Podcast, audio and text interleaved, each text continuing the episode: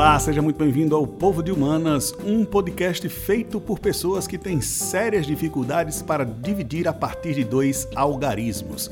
Diretamente dos estúdios Passarinho, na cidade de Maceió, em Alagoas, o Povo de Humanas busca discutir variedades. É feito para debater educação, política, entretenimento e cultura em geral.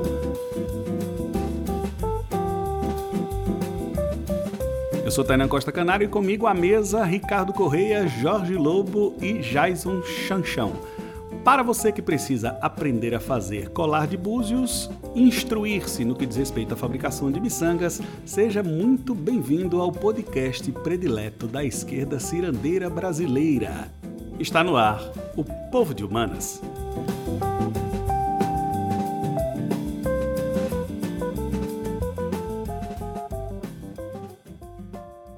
Olá, muito boa tarde, muito boa noite, muito bom dia para você que está ouvindo esse podcast. Se você faz parte do nosso número de leitores negativos, saudações para você. Seja muito bem-vindo a mais um episódio do Povo de Humanas, um podcast com sérias dificuldades matemáticas feito por professores refletindo em tempos de pandemia. E se tudo der certo, a gente vai refletir em tempos de não pandemia também, porque uma hora essa porra passa. Se não passar, meu Bota Deus do essa céu. vacininha aqui, Não, papai. Deixa dessa. Vamos em frente, senhoras e senhores, num oferecimento de cadê? Siri Cascudo, a pizza do Siri Cascudo é sensacional. Ok, senhoras e senhores, hoje a gente vai falar, como sempre, né? A gente está sempre circulando nos seguintes assuntos: Exame Nacional do Ensino Médio, Educação, notícias aleatórias, dicas de leitura, nota de repúdio e notícias do esporte. Seja muito bem-vindo, é muito bem-vinda. Esse é o Povo de Humanas. Como é que foi a semana de vocês? Professor Ricardo Corrêa, como é que foi sua semana? Bom dia, boa tarde, boa noite, meus amigos de Copa de Cruz. Minha semana foi maravilhosa, estar aqui com vocês. Mais uma semana é muito bom. Os nossos ouvintes, os nossos telespectadores, Telespectadores eles estão... é quem assiste televisão, meu irmão. Ah, é? O bicho tem que sair dos anos 80, E velho. quem vê no Ah. YouTube é o quê? É, É. YouTube é espectadores. Os nossos Falou pouco, mas falou merda. Eu queria deixar logo do início aqui do nosso podcast os agradecimentos, É um uma abraço. boa, é uma boa estratégia, porque eu tenho Abraço. certeza que a pessoa não vai ficar até o final. Exatamente. Então É, mande aí os tem que ser abraços. logo no início. Os abraço não, que nós estamos no o novo normal, não, É uma não permite. Cotovelada. Uma cotovelada Eu para... quero mandar então uma cotovelada aí pro nosso amigo Luciano Arthur, que tá movimentando o Grande Telegram Luciano das... Arthur. Menino da- da Luciano Arthur, se não aí. fosse você, ninguém postava conteúdo no Telegram dos caras, porque os caras têm sérias dificuldades. É uma É, uma grande cotovelada pra Débora, nossa amiga também do Vestmed. Underline Investmed. Ah, Carol Taboada, cotovelada aí, Carol Taboada, Carol Sem Salto, aquela nossa ah, conselheira aí sobre assuntos relacionados à matemática, fica dando dica pra gente sobre matemática e outros afins. Inclusive, ela tá chateada com você, viu? Com Esse negócio que tu falou na semana passada aí, da live de ensinar a fazer boneca de pano, ela mandou um relatório dizendo a importância de se ensinar o artesanato às populações locais e principalmente às pessoas que não têm condições de comprar uma boneca na loja.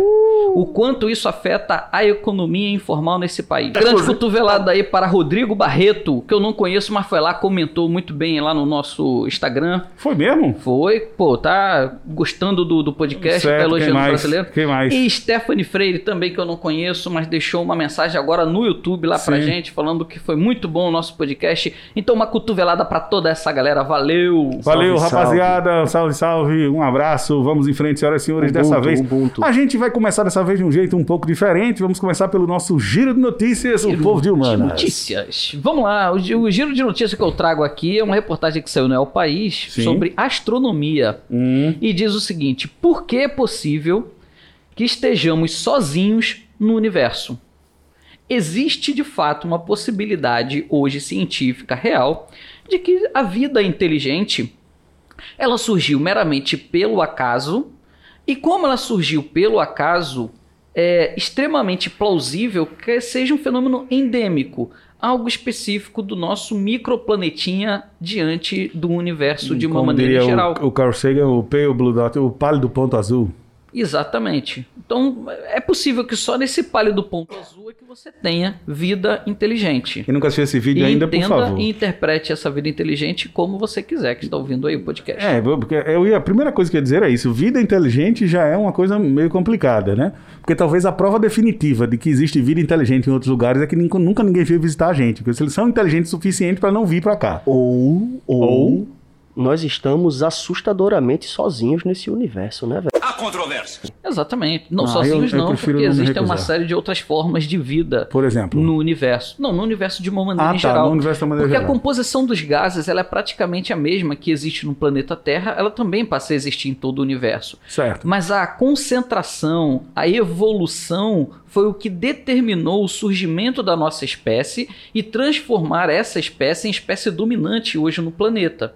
Então, por isso que é algo extremamente sutil, endêmico e algo que pode ser considerado um elemento único, um elemento que não aconteceu dessa mesma razão, ordem e proporção em outros planetas que estão distribuídos no universo. Não delira. Atenção, classe.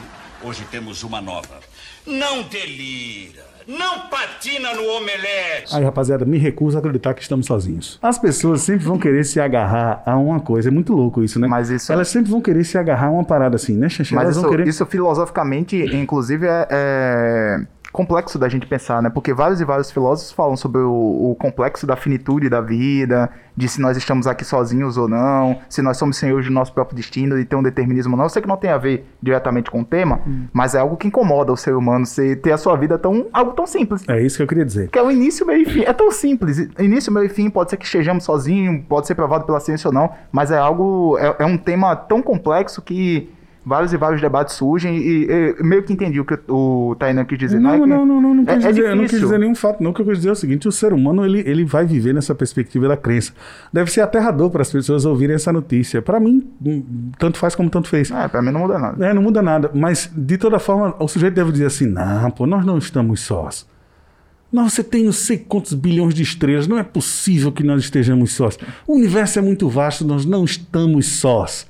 Estar só causa medo nas pessoas. A perspectiva da finitude que a filosofia cita. Mas mandem aí outras notícias pra gente comentar, vamos em frente. Eu acho que faltou sensibilidade da mesa em reconhecer o peso dessa notícia, especialmente vendo do Ricardo, pô. O filme favorito do cara é ET, pô. É, o cara é- chegou aqui dizendo que a gente tá sozinho, não existe possibilidade de contato com Eu extraterrestre. tô me desconstruindo. Ô louco, eu fiquei mal agora. Você é um macho desconstruído. Ricardo, Ricardo desconstruidão aqui ao vivo. Desconstruidão, desconstruidão, desconstruidão.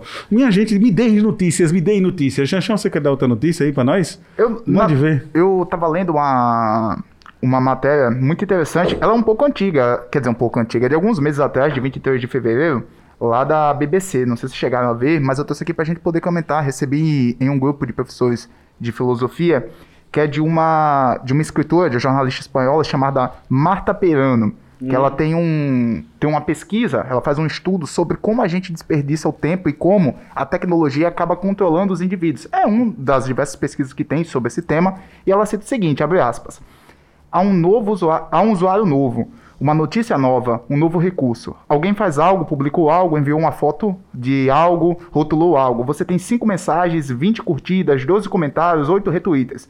As pessoas que você segue seguem esta conta, estão falando sobre este tópico, lendo este livro, assistindo a este vídeo, usando este boneco, comendo essa tigela, enfim.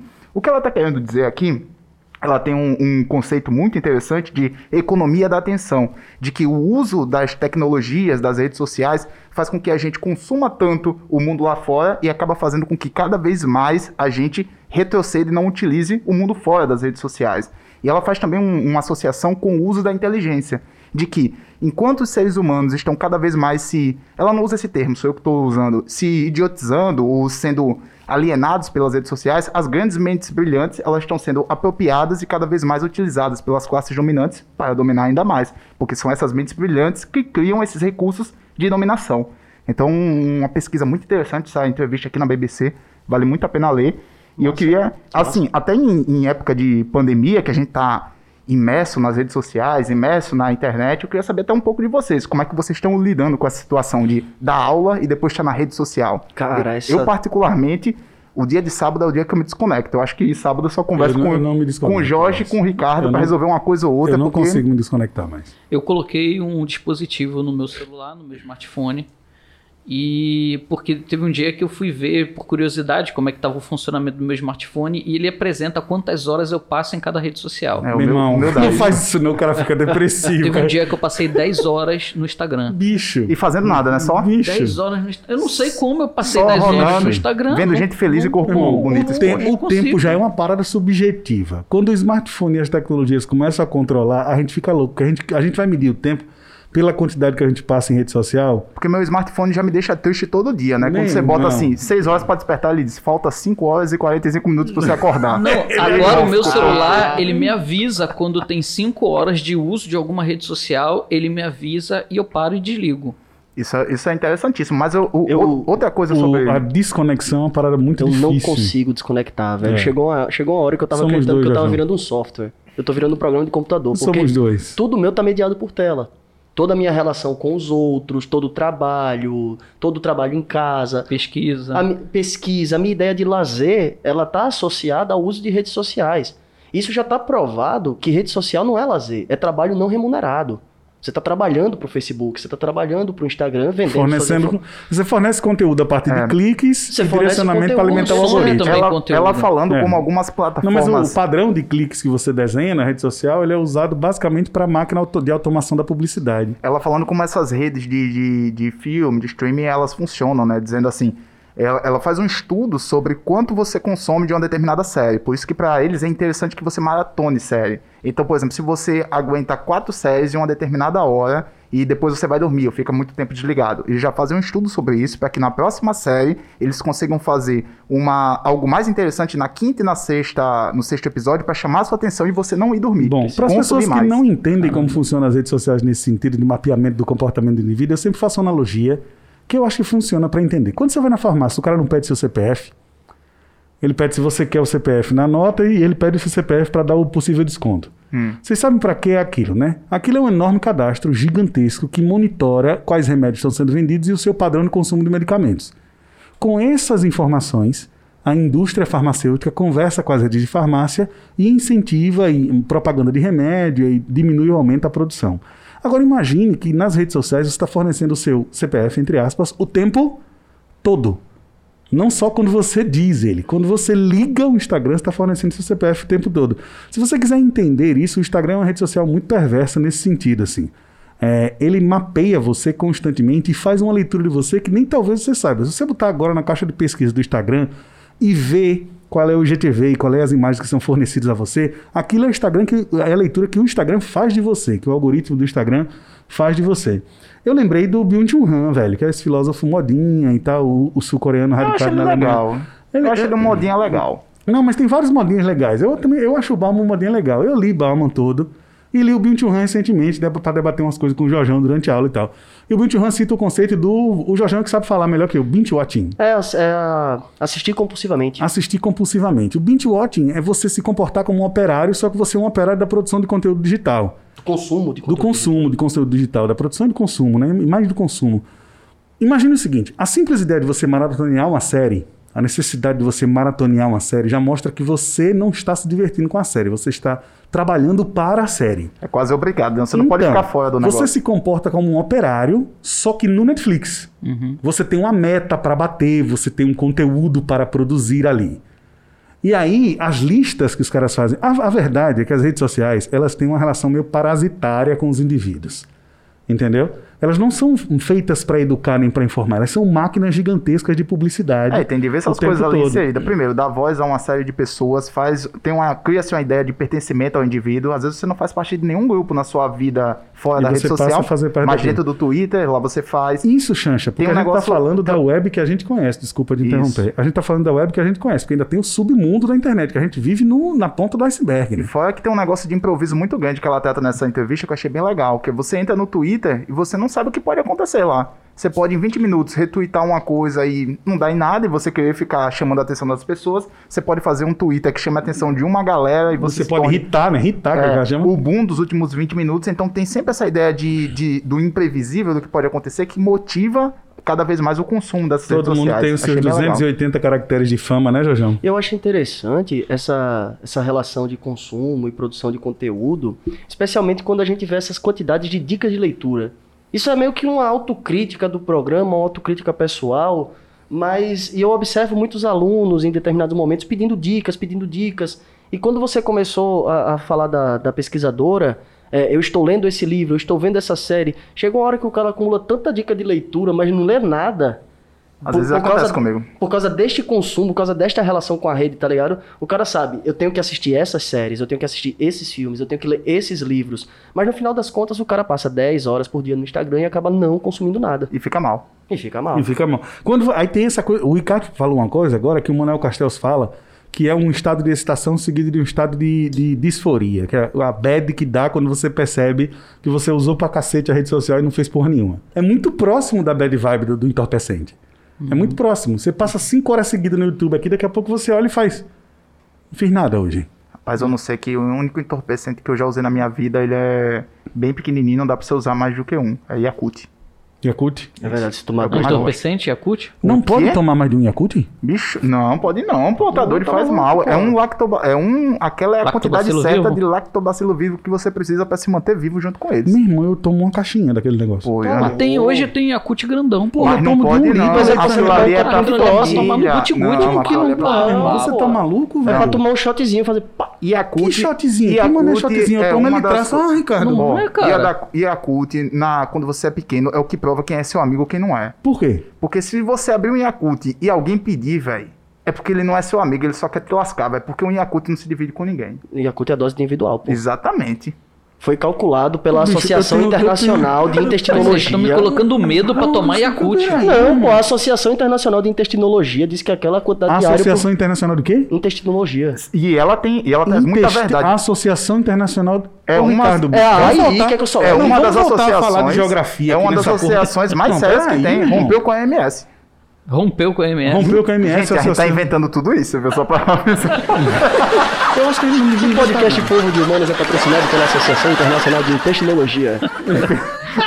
A Associação Internacional de Intestinologia adverte uma dose de lactobacilos vivos o por dia é Jorge suficiente. inventou. E pela- O Jorge chegou num ponto interessante. Ele inventou um órgão científico para defender o ponto de Isso é vista maneiro de dele. professor. Sim, rapaz. Vocês querem falar sobre essa história da Naja aí? Se alguém der a notícia da Naja aí, porque o Ricardo ele já filiou a Naja no partidão. então, se- falou para todo mundo. Ele disse: é isso aí, camarada Naja. Jorge, você tem sua notícia para dar? Deixa eu Cara, a, a Naja foi, foi um fato... Ah, aí ele vai falar, Não, eu não vou falar da Naja, mas tem que contextualizar a Naja, né? Qual é a sua notícia? João, vamos, vamos marcar. Vamos Deus marcar. não dá asa à cobra, vai ficar uma cobra voando aí no Vamos meio? marcar, marque três. Jorgeão, sua notícia, meu amigo. No giro de atualidades de hoje, senhoras e senhores, o Caba Sagaz e Cascudo, direto do Andaraí, traz pra vocês uma notícia do portal O Eco, que diz assim: o ministro das Comunicações, Fábio Faria, do PSD Rio Grande do Norte, disse que na Amazônia nós temos 87% de Mata Atlântica e 13% de queimadas. Isso é verdade, eu confirmo, já lá. Geografia, já geografia é comigo mesmo. Pode deixar que eu explico. Não vai falar porra nenhuma, não. Não vou, não. Isso, inclusive, é uma coisa, um fato nítido, levando em consideração que a Amazônia é uma floresta equatorial que fica muito perto dos lençóis maranhenses. Esse cara é do Equador. Então, aí é isso que eu ia dizer, que faz fronteira com o Equador. Ah. Porque o meu conhecimento ele é o mesmo do ministro das telecomunicações. Inclusive, a capital Entendeu? de Equador nunca mudou. Qual é a capital do Equador? Quito.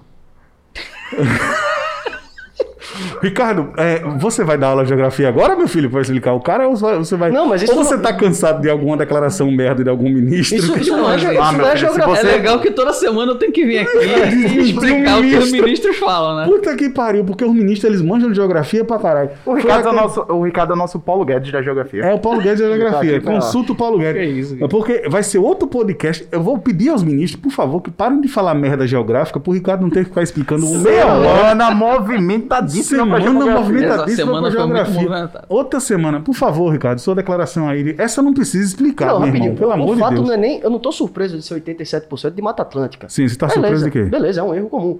O fato foi que ele falou assim. Não, não, não. Jorjão, não é um erro comum confundir a floresta amazônica com a Mata Atlântica. É tipo rotação É interrogação. tipo ó, rotação Eu internacional. não vou julgar, não vou julgar, eu já errei também. Ah, você me julga no podcast e não vai julgar o ministro. O ministro é burro mesmo. Ah, diferente, aqui é luta de classes, pô. o ministro é só ressentimento.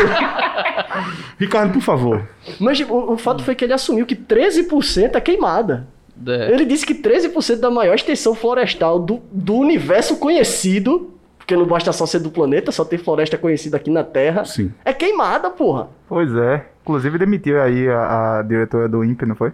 Foi. Foi exonerada. Ah, vamos lá. Vamos lá. O- Na literatura internacional, consideram eh, floresta úmida todas essas florestas heterogêneas com uma grande capacidade de retenção de umidade, ombrófilas densas, como a Mata Atlântica e como a floresta amazônica. Porém, em termos de estrutura, de porte, de paisagem fitogeográfica, elas são completamente distintas. Então, por conta disso, nós fazemos uma separação entre o que é a Mata Atlântica, que é uma floresta tropical úmida, e do que é a floresta amazônica, que é uma floresta equatorial super úmida. E isso vai fazer uma composição de folhagens distintas, isso vai fazer uma composição de troncos, de galhos, de As uma duas hiper desmatadas, mas a Mata Atlântica é quase extinta, não é isso? A, a floresta de Mata Atlântica, 85% da população brasileira está inserida sobre ela. E já foi. Então, assim, ela já foi, basicamente, 95% dela já foi embora. Essa então visão você que a gente teria tem, eu alguns vou interromper você para lembrar uma coisa. Quem está nos ouvindo agora, a visão que você tem de floresta, ela provavelmente é errada, porque a gente pensa, por exemplo, Ricardo, que praia e litoral do Nordeste do Brasil era coqueiro o tempo todo. Não, coqueiro é uma espécie Que, exótica. que foi trazida, não é isso? Exato. Aí o cara pensa em praia, você pensa em coqueiro, mas era o quê? Era mata, Mata Atlântica. É, porque você tem uma série de ecossistemas dentro do bioma de Mata Atlântica. Então, Restinga é Mata Atlântica, Mangue é Mata Atlântica, Floresta Amazônica é Floresta Amazônica. Então, não existe uma comunicação entre elas. A Floresta Amazônica não sabe o que é ser Mata Atlântica, a Mata Atlântica não sabe o que é ser uma Floresta Amazônica. Então, por isso, ele não deveria é, misturar as coisas, porque são biomas completamente distintos. Em relação ao desmatamento, que na verdade isso também é feito muito mais para confundir as pessoas do que propriamente para mostrar um conhecimento dele, então talvez essa ideia dele passar de que é, 85% é Mata Atlântica e 13% é queimado, ou sei lá eu como é que ele foi, é muito mais para confundir as pessoas do que Preciso. propriamente uma ignorância. É do aquela velha tentativa de justificar o injustificável, né? Exato. Ou mais um ministro falando É bosta. desviar a atenção. É desviar a atenção. O desmatamento da Amazônia acontece pela borda, porque é uma floresta muito densa. Inclusive, foi até uma dificuldade dos espanhóis no processo de colonização na América do Sul, a ocupação na porção mais a oeste do Tratado de Tordesilhas, em função dessa floresta. Essa floresta, ela, ela dificilmente consegue ser transpassada quando você está no meio dela ela também ela não queima no meio dela. E o Bolsonaro virou e usou essa frase: não, a floresta amazônica não queima porque ela é úmida. Ele descaracterizou essa frase. Ela está correta. Por quê? Numa floresta super úmida, se você está na área preservada, você abre uma garrafa de um litro de álcool, joga na floresta, taca fogo, vai queimar o álcool, vai entrar em combustão o álcool, mas a floresta em si, esse incêndio não vai propagar devido à grande concentração de umidade. Então você teria uma coisa na borda da floresta que é o chamado efeito de borda. Esse efeito de borda é na região onde você tem a fronteira entre a produção agrícola e a floresta, a taxa de radiação solar consegue penetrar na floresta, a partir daí evapora essa umidade, então ela nessa mancha, nessa borda, ela fica mais ressecada Então ela taca fogo. e aí consegue pegar fogo. Essa parte que está ressecada na borda. Então, por isso que o desmatamento ele sempre acontece da borda para o centro da floresta e nunca o contrário. 90% do desmatamento da Amazônia na atualidade estão concentradas em dois estados, Mato Grosso e Pará. Então, se você fiscaliza apenas dois estados da federação, você elimina praticamente com o desmatamento de toda a floresta. Mas. O problema é que não existe um interesse no fim desse desmatamento e se coloca que a Amazônia é muito grande, que tem dificuldade da gente fiscalizar esse Isso é desmatamento. mentira porque já tem, inclusive, é, é de acesso público. Eu que sou professor de português sei isso. Se você for aí, você vê as imagens de satélite de onde está exatamente o desmatamento. Pronto, e aí agora estão querendo desconsiderar essas imagens de satélite, falando que usa na versão fotografias aéreas, que usam lentes olho de gato e tal, para parecer que estão mais distantes, para parecer que a queimada ela é muito grande, que não é. Ou seja, novamente colocam em xeque o conhecimento científico, colocam em xeque as instituições que apresentam os dados. Então, por isso que a gente não tem dados é, suficientes sobre as mortes em relação à pandemia, nós não temos dados o suficiente sobre o desmatamento da Amazônia, e isso está afetando diretamente não só a população brasileira, mas a economia brasileira também.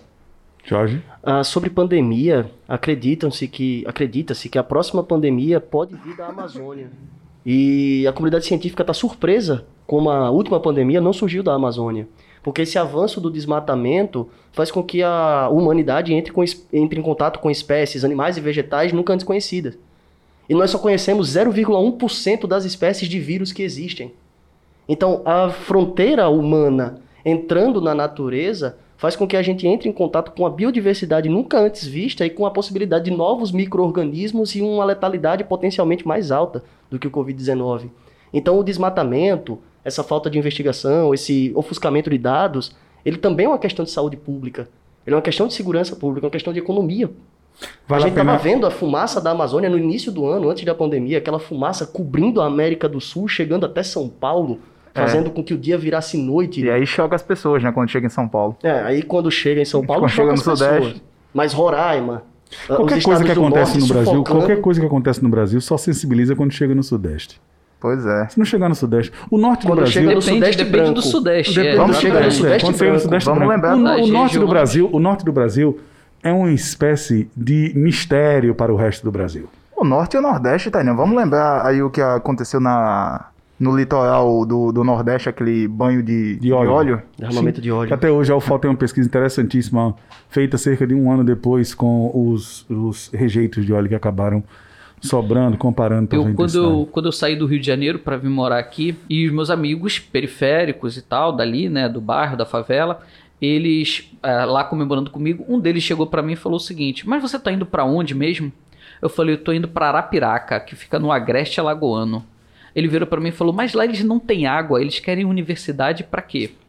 Hum. Então, é, essa é a visão popular que a gente acaba tendo lá no Sudeste de quem tem instrução, de quem não tem e ah, tal. A visão popular é de que o Nordeste ele é cercado por seca, por miséria e pela fome. Durante cerca de um ano. Se você, se você olha, a nossa visão também sobre o continente africano não fica muito longe disso, não. Tem gente que não sabe que a África é um continente e pensa que é um país. Exatamente. Tem gente aqui no Brasil que acha que a África é, é, um, é um local extremamente selvagem é aquela é. savana com o menino prestes a ser comido Aí por um a gente tá tocando num ponto interessante, que é a visão que o mundo tem do continente africano, porque é essa... Mas é a mesma que o que Sudeste tem, tem em relação sim, ao claro. Nordeste. Tem gente que tem gente que não sabe, por exemplo, tem, na África tem o Swahili, que é uma língua que é falada por 40 milhões de pessoas, e as pessoas não imaginam o que é aquilo, não imaginam o que é um idioma que é falado só naquele continente. E só tem a segunda África. fábrica da BMW. Sim. Só tem uma fábrica da BMW na Alemanha e outra na África do Sul. É interessante perceber isso, assim, como as pessoas elas desconhecem. Eu, eu tive casa um ano e pouco, aqui e em São Paulo ao mesmo tempo.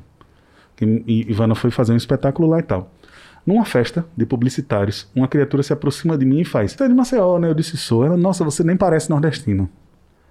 Essa foi a frase. A visão que a criatura tinha de nordestino é, é, é nesse, nesse é momento, sair, nesse momento me veio tantas respostas aqui na mente para dar para dar ela, né? tipo, aí eu dei uma que eu não posso falar no podcast assim, porque que foi, bom. é o podcast da é, família brasileira. É o podcast da família brasileira, mas a visão que muita gente tem do nordestino ainda, isso é um fato. E eu não gosto. Primeiro, é bom deixar claro que eu não gosto nem de falar nordestino, porque são nove estados. É, tem isso também, né? Tem da língua. também. É, o sotaque nordestino é tão bonito. É, o sotaque nordestino. Não existe sotaque nordestino.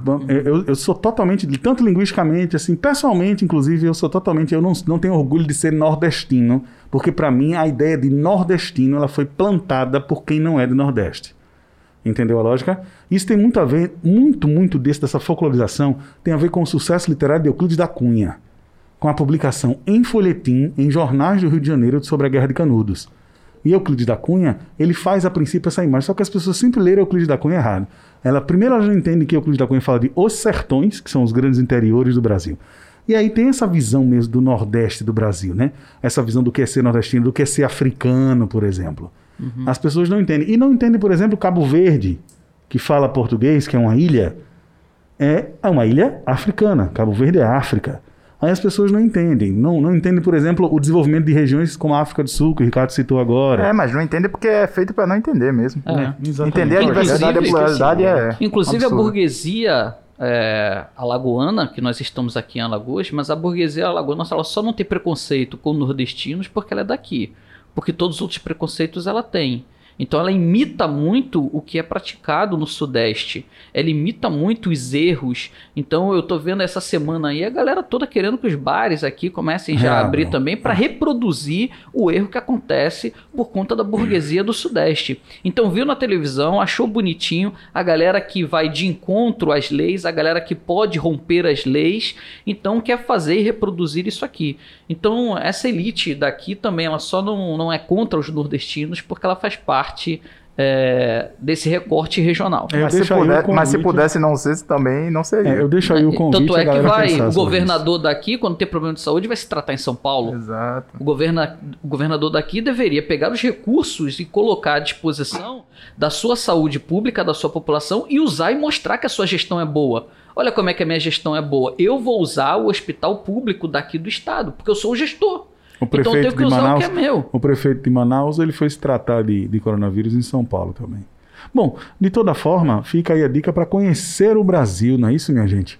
Descolonizem Conhecer o seu Brasil, pensamento. Descolonizar seu pensamento e não viver na sua cidade como quem vive numa pousada. Conhecer a história. Gente, E aí fica o salve aqui para Débora, nossa querida Débora, que tem um canal que é os Caetés. Um canal no YouTube onde ela fala, ela fez um canal para falar da história de Lagoas e o primeiro vídeo dela é sensacional. E aí fica aqui já a indicação para É, galera tu já conhecer a acabou com a história minha dica do seu próprio local. cultural. Acabei É. essa olhou com essa cara, né? Então, Muito bom, muito- Mas aí conhecer a história de onde você vive, velho. Conhecer a história que cria identidade. Esse é um ponto importante. Mais alguma notícia ou podemos partir para o próximo assunto? Podemos Avança. partir. Como Podemos- o- Mas eu queria falar da Naja. Se você não entendeu o que é a Naja, eu vou explicar o que é a Naja. A Naja é aquele amigo, aquela sua amiga falsa que lhe pica e lhe envenena. Mas nesse caso aí não foi amiga falsa, Nesse não. caso, meu irmão, o negócio Nesse é o caso seguinte, aí o garotão. Vou resumir a parada, Ricardo. Se eu tiver errado, me corrija, Jorjão. Você Poxa, tá o. Ricardo é especialista em no Ricardo é o eu não João. sabia disso. Jorjão, me corrija se eu tiver errado. O garotão Foi aquela resolveu. menina que ficou com o Neymar, não, né? Não, não foi. Aí, aí a. Nagila. O que acontece? O garotão criava uma naja. Hum. Entendeu?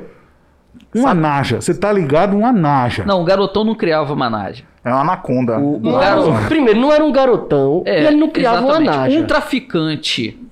Um traficante. De não animais não tem silvestres. outro, não tem outro nome. Um traficante de animal silvestre. tem- Mas é que bateu numa rede de Exatamente. tráfico de animais, tinha Mas até evidente aí, tubarão. Vocês querem contar a história do começo? Vocês estão atrapalhando Você, o povo do é, que nem, podcast. é que nem minha mãe diz, é uma, de- é uma demora. Não, é que tu tá cheio de dedo aí pra falar, falando que é o garotão. o Então, garotão o não, é um sujeito, o traficante. sujeito criava a naja, a naja picou ele, ele entrou em coma. Ele era um Então, um estudante. traficante foi picado Deixa- por uma cobra. É assim que tem que ser tratada a notícia, o pô. traficante de animais silvestres Isso, isso, foi picado pela naja, entrou em coma lá em Brasília. isso. Beleza? Aí a primeira pergunta que a galera fez: Como diabos uma naja veio parar em Brasília? A segunda pergunta que eu faço: bandido bom é bandido morto? Que é isso, porra? Tem que perguntar a naja pra ela responder. Não, não foi ela. ela. Ela só joga o veneno. Quem mata é Deus. Eu não compacto com esse tipo Então, de minha gente, aí a naja fugiu. A Não, Naja não, não, não, fugiu. não. A Naja não fugiu, não. Ah, Não, a Naja, a naja pegou um avião e voltou vamos pra, botar- pra vamos botar Ásia, o pingo nas veio. cobras aqui. Vamos botar o pingo na cobra. Não, a foi Naja, levada. A Naja foi abandonada Isso. por um comparsa do traficante Cadê a família Bolsonaro nessa hora? atrás de um hospital. Hum. Não existe antídoto para Naja porque não existe essa cobra no Brasil. Existe, Então acharam- produzir o soro antiofídico é difícil. Não, acharam no Butantan. No Butantan só tinha um pouco, porque o Butantan estuda esse tipo de cobra também. E tinha um pouco do soro. Tinha um pouco. Imagina uma cobra atrás do hospital. Atrás Sim, do então. hospital, uma cobra extremamente venenosa. Isso é um crime contra a segurança pública. Quando você falou, agora isso um é um ninho de crime- cobra. Aí eu pensei Isso é logo um na crime de Assembleia Legislativa. terrorismo. Peraí, como Isso é? é um crime de terrorismo. Então, aí descobriram uma rede de tráfico de animais silvestres a Exato. partir da Naja. Nos condomínios luxuosos de Brasília. Nos condomínios de Jorge de Brasília. Exato. E aí, agora, a primeira dama, em vez de poder criar essa cobra, porque tava Por que lá. ela não quando- adotou a cobra? Eu também achei estranho. Só o Augusto Bolsonaro. Por que, que ela adotou o cachorro e não adotou a cobra? Tem que adotar a Naja, velho. Exato, pra fazer carinho. Fazer carinho, a Naja tá aí abandonada, velho. Eu não vi nenhum vídeo de nenhum filho do presidente no Instagram falando sobre a Naja. Vem cá, cobrinha, quando ele dá um abraço, vou Aí eu vi a abandonar. notícia, acharam um tubarão. Não, meu amigo, você não achou um tubarão. Você não Acharam o acha tubarão, um parece que o tubarão tava no semáforo. Aí eu, eu vi de relance a foto do aquário que o tubarão tava. E é, óbvio. É um puta de um aquário. Um, um tubarão não vai ficar naquele saquinho Olha, de a Coca-Cola que você pega da tia falar- da cantina. Aquele saquinho de Não Coca-Cola. tem mais aquilo, O não. tubarão né? tem que ter um aquário robusto. Não, não, o tubarão tem que ter um mini mar pra ele, né, meu irmão? Não, Um puta o, de um o aquário. tubarão monstruoso. ele tem que estar no oceano. É, Porra, isso que eu acabou. tô- Não, aí você Quer não... ver tubarão? É Mergulha. óbvio, você lá, não vai encontrar, ele, você não vai encontrar um aquário para um tubarão na casa de um trabalhador, nu- nu- numa casa simples. Isso é um negócio que envolve uma quantia de dinheiro surreal, é uma rede grande de tráfego. Isso, ah, meu irmão. E é por aí isso a que gente em outro podcast eu já falei do perigo que são os condomínios fechados nesse país. Tá louco. Os- esses condomínios Não. fechados, eles fazem as suas próprias regras É internamente. fuzil, é fuzil, é estoque de fuzil. É tudo. É É milícia. Eu vi, é um, negócio, milícia. eu vi um negócio milícia. perigosíssimo, delivery de droga. Os caras ressignificaram a parada, tá mais desconstruído que você, Ricardo. Não, você Uberização viu da- agora delivery de, de droga? Você É, porque agora? antes era tráfico. Agora é delivery de droga, É, a mas só porque é na Zona Sul. Saiu isso. É, Na reportagem saiu delivery. Na reportagem saiu delivery de droga. Precisamos falar sobre estrangeirismo, então, porque não é desconto, é 50% off. Eu acho que a gente precisa falar outra coisa antes. Você Eu acho que você não entendeu a a tá notícia. Eu falando entendi, eu entendi, eu entendi, eu entendi. Eu entendi, tô tirando onda. E Vamos PT? para as notícias educacionais. vamos lá, Notícias vamos lá. educacionais, senhoras e senhores, vamos falar sobre educação, dessa vez começando por quem? Quem vai começar? Preparando as notícias, senhoras e senhores. Ah! Eu queria começar, enquanto vocês preparam as notícias, lembrando a vocês o seguinte: faz três semanas que a gente está tentando falar do novo ministro da Educação nesse podcast. É a pura uma vez, uma vez a gente falou, a gente gravou na sexta e o podcast ia ao ar na terça, não tinha mais o que ir porque o cara foi ex-convidado. A outra vez a gente falou e não tinha ministro. A outra vez a gente foi falar e o Decotelli foi decotelado. Ele já não estava mais na parada. E dessa vez apareceu o novo ministro da educação nesse país. Vamos dar um aleluia para o novo, que é pastor, que chegou para moralizar, para eliminar esses professores de história, esses professores de filosofia e geografia. É, só vai ficar de Pra redação, botar- né? Só vai ficar matemática e redação nesse A, país. a E é reitoria isso da. Universidade da, da UFGO, né? Vai ter que mudar de nome, porque agora é a Universidade Federal de, do, do Gozo e da Orgia. e a USP. e a USP é o que, Xaxão, agora? Pô, agora eu perdi, velho. o FGO. Por quê? Por quê? Pra quem não entendeu essa piada, o ministro, o atual ministro da Educação, circula um vídeo dele, A, a USP é Universidade do Sexo e Pre- Preliminares. Universidade. Então quer dizer que você faz USP para poder fazer o FGO depois. Exatamente, meu amigo. Então o FMG A é a Universidade Federal é mais gozada. É graduação. A UFMS é a Universidade Federal da. Maconha e dos Sintéticos É? e por aí vai. Enfim. Nós temos agora como ministro da Educação, depois de quase 20 dias sem um titular Saúde pasta. nada, saúde nada. Educação. Se- não, saúde eu não vou nem falar, porque... Não, saúde tá acontecendo assim. Saúde às tá vezes, só às vezes quando a minha filhada ela faz alguma coisa assim dentro de casa, eu digo, ó, o seguinte, se você não se comportar, vou lhe botar de castigo, só vou tirar quando o Brasil tiver ministro da saúde. Nunca. Ô, louco. Vai sair nunca do castigo.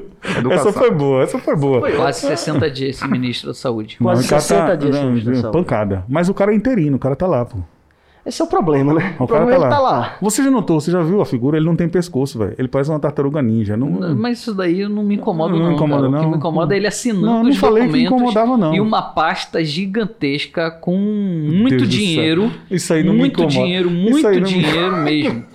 Isso aí não me incomoda. É como se o que eu tivesse falado, que é só uma piada, fosse uma coisa importante. Eu não tô falando que é importante. Não. Isso aí não me incomoda. Tipo, que- seu Não, merda. eu, só- eu só tô dizendo o seguinte: ah, o cara tem um. Não tem pescoço. Bicho, quem dera que o problema dele fosse só isso pra gente zoar aqui, entendeu? Entendi. Cara, é, é uma coisa tão bizarra que não tem nem como a gente analisar o pescoço do Mas cara. é, é o que a gente falou nas últimas semanas, né? Assim, você encontrar um cara com é, doutorado em pedagogia, em educação, tá? Ainda vai pra assinar a- as bizarrices do Ministério da Educação, mas encontrar um médico. Não, ainda vai não, Xaxão. Ele não encontrou. Tanto é que ele tá colocando um pastor. Não, mas o Só cara, que na o- pasta da educação, qualquer um pode assinar aquele Não, não, documento. peraí, Mas o peraí, peraí, peraí, tem- qualquer um tem- não. ele Ó, tem vamos, vamos com calma aí com a parte da educação também. Você acha conservador, você acha conservador e religioso com doutorado? Você acha? Em Não. pedagogia? Acha. não, acha, acha um monte. Acha um acha um monte, monte. um Eu monte. sei que você acha um monte. Agora, que fale que a universidade tem isso? Acha. você acha? Não, não. Acha. Você talvez não Aí ache Esse alinhada. daí você achou? Você acha. Talvez você. Esse daí. Esse daí você achou. Pronto, então, se ele Agora- acha isso, ele não é um educador. Então, se ele agora- acha isso, ele é um então, pastor. então, e por isso que irmão. eu trato ele como pastor. Então. E não como educador. Agora, você pra achar, e aí o que o Xancha quis dizer é o que a gente concorda, você pra achar um cara assim, você até acha.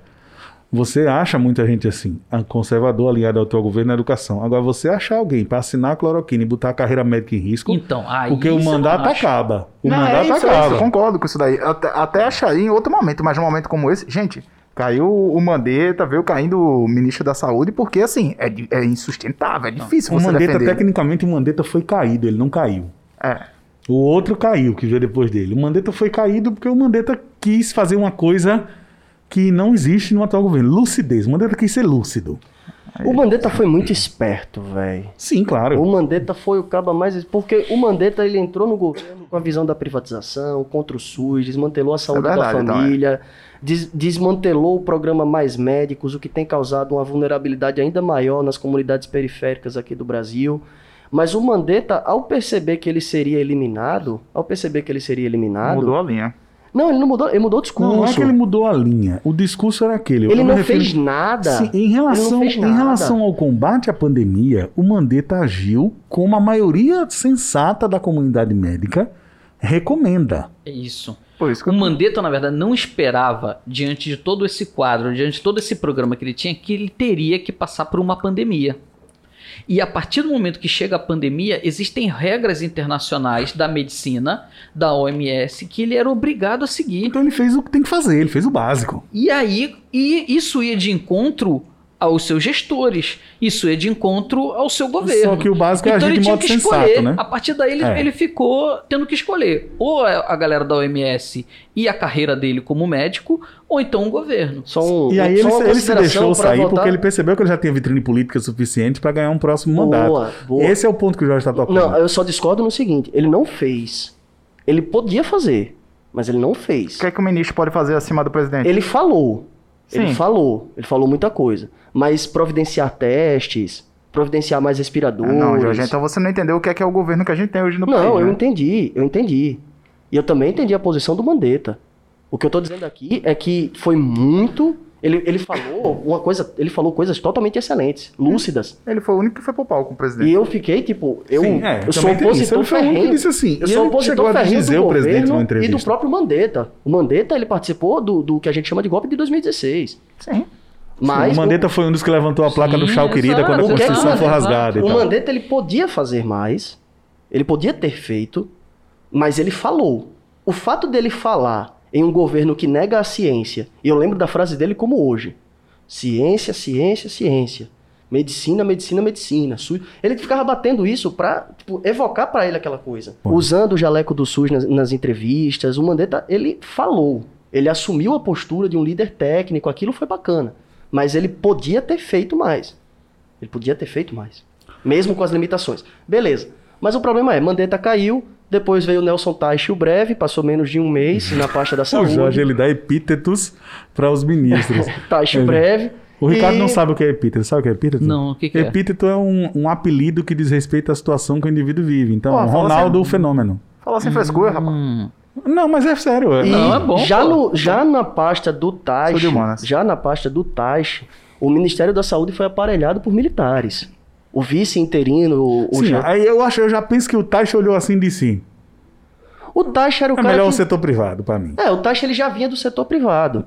E ele disse: Não, eu vou fazer uma aventura aqui no governo Bolsonaro. Quando ele viu que a parada era mais funda, ele saiu do governo. Porque realmente, como vocês falaram, nenhum médico vai poder assinar isso sem ser, sem ter o seu CRM caçado.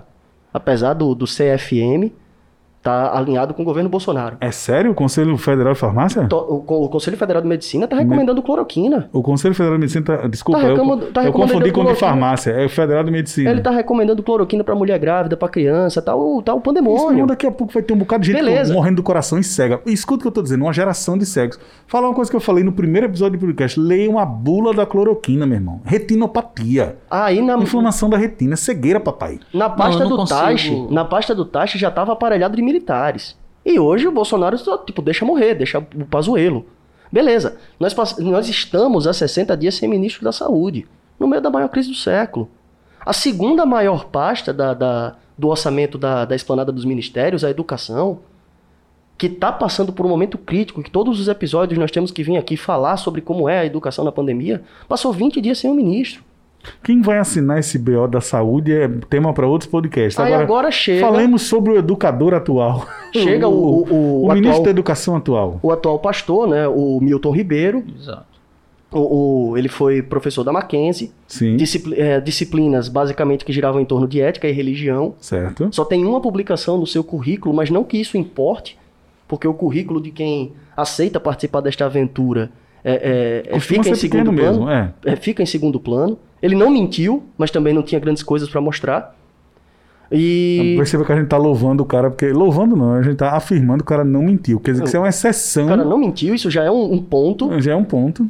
E ah, ah, ele ficou famoso nas redes, aqui meus, meus amigos podem me ajudar aqui na roda, mas ele ficou famoso na rede por declarações polêmicas de que nas universidades você teria o ensino do, do sexo, da libertinagem, e que isso são os, os fins, as, a- o, o- corroem os pilares da nossa Ô, sociedade. minha gente, Mas, sinceramente, vamos lá. Tô falando sério. Existe sexo dentro da, da universidade? Existe. Você tem um monte ex- de existe jovens. sexo. um- existe, onde é que não existe sexo em sociedade? Porra, então pronto.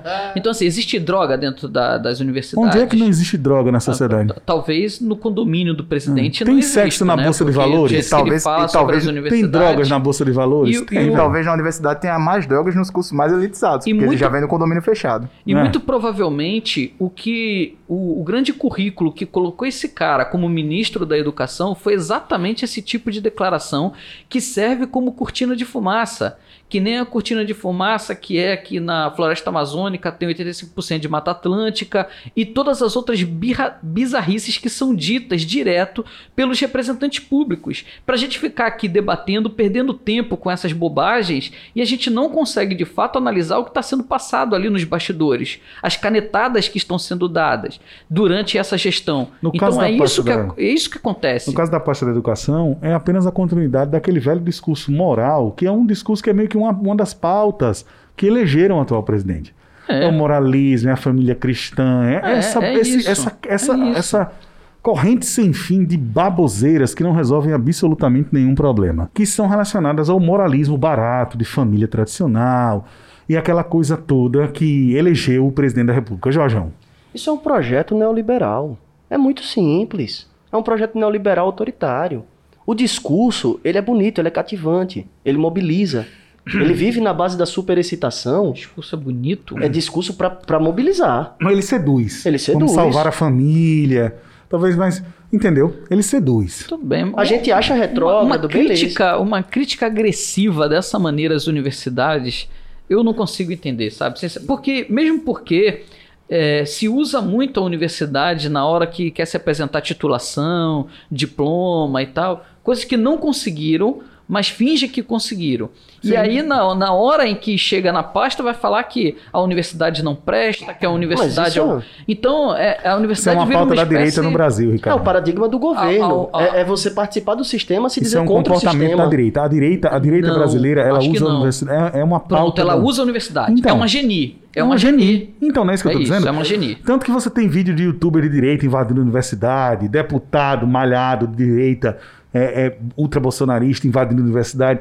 Esse, esse fantoche que se plantou a respeito da demonização da universidade, de que a universidade brasileira não tem pesquisa, sabe? É, tornar a universidade um grande espantalho. É esse parte do discurso moralista Nós estamos falando de universidade pública, Sim, gratuita, de qualidade, que ainda existe nesse E país. que Várias. produz a grande Várias. maioria da ciência. Várias. A grande maioria não, assim, tipo, maioria, Imensa maioria. imensa, gigantesca, absoluta. É Falta de projeto. E é quem mais produz ciência e tecnologia nesse país são as instituições Bom, públicas. fica aqui o respeito do podcast a todos os cientistas brasileiros que têm que acordar de manhã cedo e ao tomar seu café, ver mais algum idiota político é, escrachando e demonizando a universidade no Brasil, ok?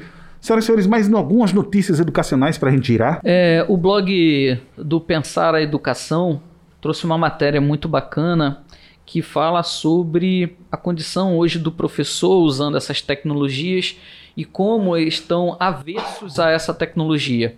Então, o que nós estamos vivendo hoje é um período que a Inglaterra, por exemplo, vivenciou no final do século XVIII, início do século XIX, da quebra das máquinas. E eu queria pedir a ajuda, a ajuda do Jorge aí para falar um pouco sobre isso e para a gente trazer um pouco para a atualidade e ver como é que está o papel do professor. Cara, pode crer, velho. No final do século XVIII, no início do século XIX, a gente vai observar na Inglaterra, é, muito acelerado por causa das políticas dos cercamentos, que basicamente cercavam os lotes de terra e expulsavam os camponeses das zonas rurais, transformando a terra em uma mercadoria. É o início do capitalismo na Inglaterra.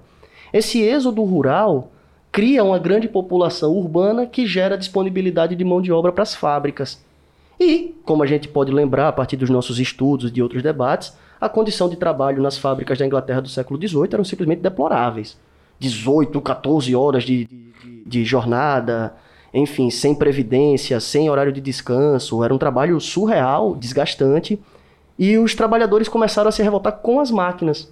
A gente vai ter o Ned Ludd sendo o protagonista, ludismo. mas e vai surgir o, o movimento do ludismo nos primeiros anos do século XIX. Então você tem pela Inglaterra um, um, uma difusão de trabalhadores que estavam incendiando fábricas, quebrando as máquinas. Eles não faziam greves, porque a gente não tinha essa noção de organização de trabalho ainda. É o início do movimento operário, inclusive a, a própria ideia de que a, a máquina era o principal Exatamente. problema da, da, da, pobreza e da marginalidade. Então ele via o problema na máquina e não em quem detinha os meios de produção inicialmente. Então até tinha, depois mudou essa perspectiva de movimentos, enfim, o movimento operário foi modificando as suas formas de organização de luta. E a repressão a esses movimentos, ela até hoje existe de certa maneira, porque na Inglaterra foi baixada a lei da vadiagem. Então qualquer pessoa que fosse vista... Em inglês loitering. Qualquer pessoa que fosse flagrada sem documentos de trabalho, que não estivesse é, é, trabalhando efetivamente, que não estivesse nas fábricas, era acusada de estar vadiando você e podia ser presa. Muita, você ainda conta muita lei de vadiagem, você viaja pelos Estados Unidos. Aqui no Brasil. Postos de Aqui gasolina, no Brasil. Você lembra disso? No posto de gasolina, no loitering, 50 reais de multa. Aqui você no Brasil, se você andar sem documento, isso pode ser. ser ah, As leis da vadiagem é a opressão do Estado. É, o que eu queria é, ver com vocês é o seguinte: diante desse atual quadro, você, vocês acham que a máquina tira o emprego do homem? Eu tô puto com esse microfone aqui já. Por quê? Porque ele vai tirar meu emprego daqui a pouco.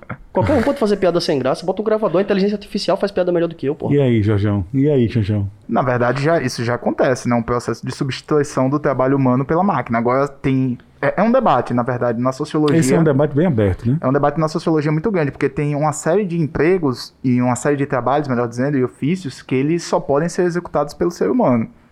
Um deles, inclusive numa pesquisa, que eu até utilizo quando eu falo sobre o mundo do trabalho na aula, a pesquisa fala uma coisa que o Tainan já utilizou aqui, que o emprego de juiz e de advogado, muito mais de juiz do que de advogado. É o uso da, quer que eu esclareça? É o uso da inteligência artificial para produzir textos técnicos de direito. Exatamente, para julgar, porque se as leis, se, se o, o, a democracia, o de, como é, o, direito. o Estado democrático de direito, ele está baseado em leis positivas, a interpretação da lei, ela é muito menos importante do que a lei em si. Sim. Então tem algumas coisas que vão ser substituídas. Agora, uma das coisas que essa reportagem fala que é interessante é o papel do professor.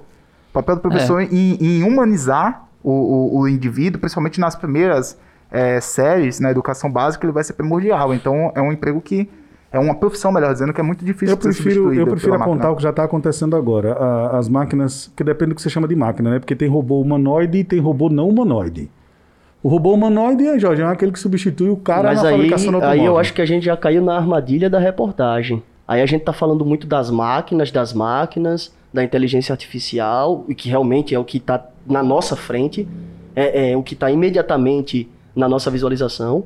Mas a gente esquece que o que vai definir o futuro do trabalho é quem controla os meios de produção. Ah, uma outra questão não, importante. Continua sendo isso. É, uma outra, continua sendo isso. Muito embora a classe trabalhadora não seja mais a mesma citada no capital. Um outro, tem um outro perfil de classe trabalhadora aí. Agora, uma questão importante lembrar também é basicamente você tentar entender que novos postos de trabalho aparecerão. Tem muitas profissões que vão ser extintas e outras profissões que vão aparecer Pronto. no futuro. Então vamos lá. A máquina, ela não tira o emprego do homem. A máquina, ela, ao longo da história, você observa que a máquina não tirou o emprego do homem. Se você faz uma comparação geográfica do Brasil com o Japão, existem muito mais máquinas trabalhando no Japão do que no Brasil. No entanto, a taxa de desemprego no Brasil é maior do que no Japão. Então, no Japão, ninguém quer quebrar as máquinas que existem Não lá. se trata de uma linha reta, é isso que você quer dizer. Exato. Então ninguém lá está querendo quebrar as máquinas. Isso por quê? Porque toda a tecnologia que foi desenvolvida, ela ajuda no bem-estar da comunidade. Então o que nós temos é um desemprego estrutural. E o que que é o desemprego estrutural? É quando o seu emprego desaparece, a sua tarefa, a sua, a sua função laboral, ela deixa de existir. Então, se ela deixa de existir, você precisa ter uma outra função. Claro que quando você passa a não ter os controles do meio de produção, e a gente está falando da terra, a gente está falando da indústria, a gente está falando até mesmo da máquina. A máquina também é um meio de produção. Então você precisa estar muito bem preparado para as mudanças que acontecem. Então o mercado de trabalho vai exigir cada vez mais uma preparação dos profissionais.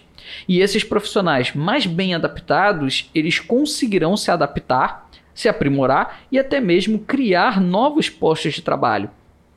Então, por exemplo, é, o, o computador substituiu o trabalho antigo da máquina de escrever. O computador substituiu o arquivista, substituiu o, trabalho antigo da máquina de datilógrafo. escrever, substituiu o o datilógrafo, substituiu os setores inteiros da contabilidade. Só que hoje você tem youtubers, hoje você tem uma série de Você profissões. tem profissionais do marketing digital, da editoração, do design. A quantidade de profissões que apareceram em função do computador é muito maior do que a quantidade de profissões que foi extinta. É, é. Geradores de software, Sim. você tem é, técnicos de, de manutenção desses equipamentos e tudo mais, e uma gama de especialização muito grande. Então, o que, que precisa? O que precisa é o profissional ele estar cada vez mais qualificado. Qualificado não só para fazer o seu, o seu laboral, o seu serviço, mas também para poder observar as mudanças. Um CEO da Dell, é, que é uma empresa internacional de, de informática e tal, ele disse que eh, nós não conhecemos hoje algo em torno de 50% dos empregos que nós teremos daqui a 20 anos. Era justamente isso que eu queria falar. A gente não pode categorizar se a gente não sabe quais profissões vão aparecer. É, então, assim, quebrar as máquinas não vai adiantar nada para o professor.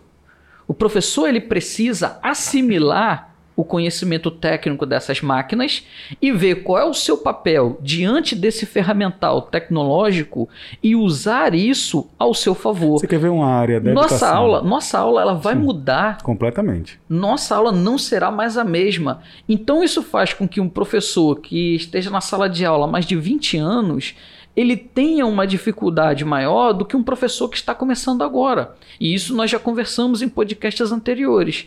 Então esse professor que está começando agora, ele não, ele, ele vai ter o frio na barriga, ele vai é, ter o domínio da tecnologia diferente do que eu estou acostumado.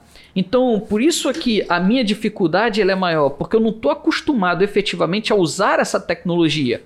Como ele é um nativo dessa tecnologia, para ele fica mais fácil. Agora, daqui a 20 anos, ele vai passar pelo mesmo perrengue, pelo mesmo problema que eu estou passando nesse momento. Ou se bobear pelo avanço tecnológico em um prazo até mais Você curto quer do ver que o uma meu. área, uma área que resiste muito ao uso da tecnologia e educação, Ricardo? É correção de texto.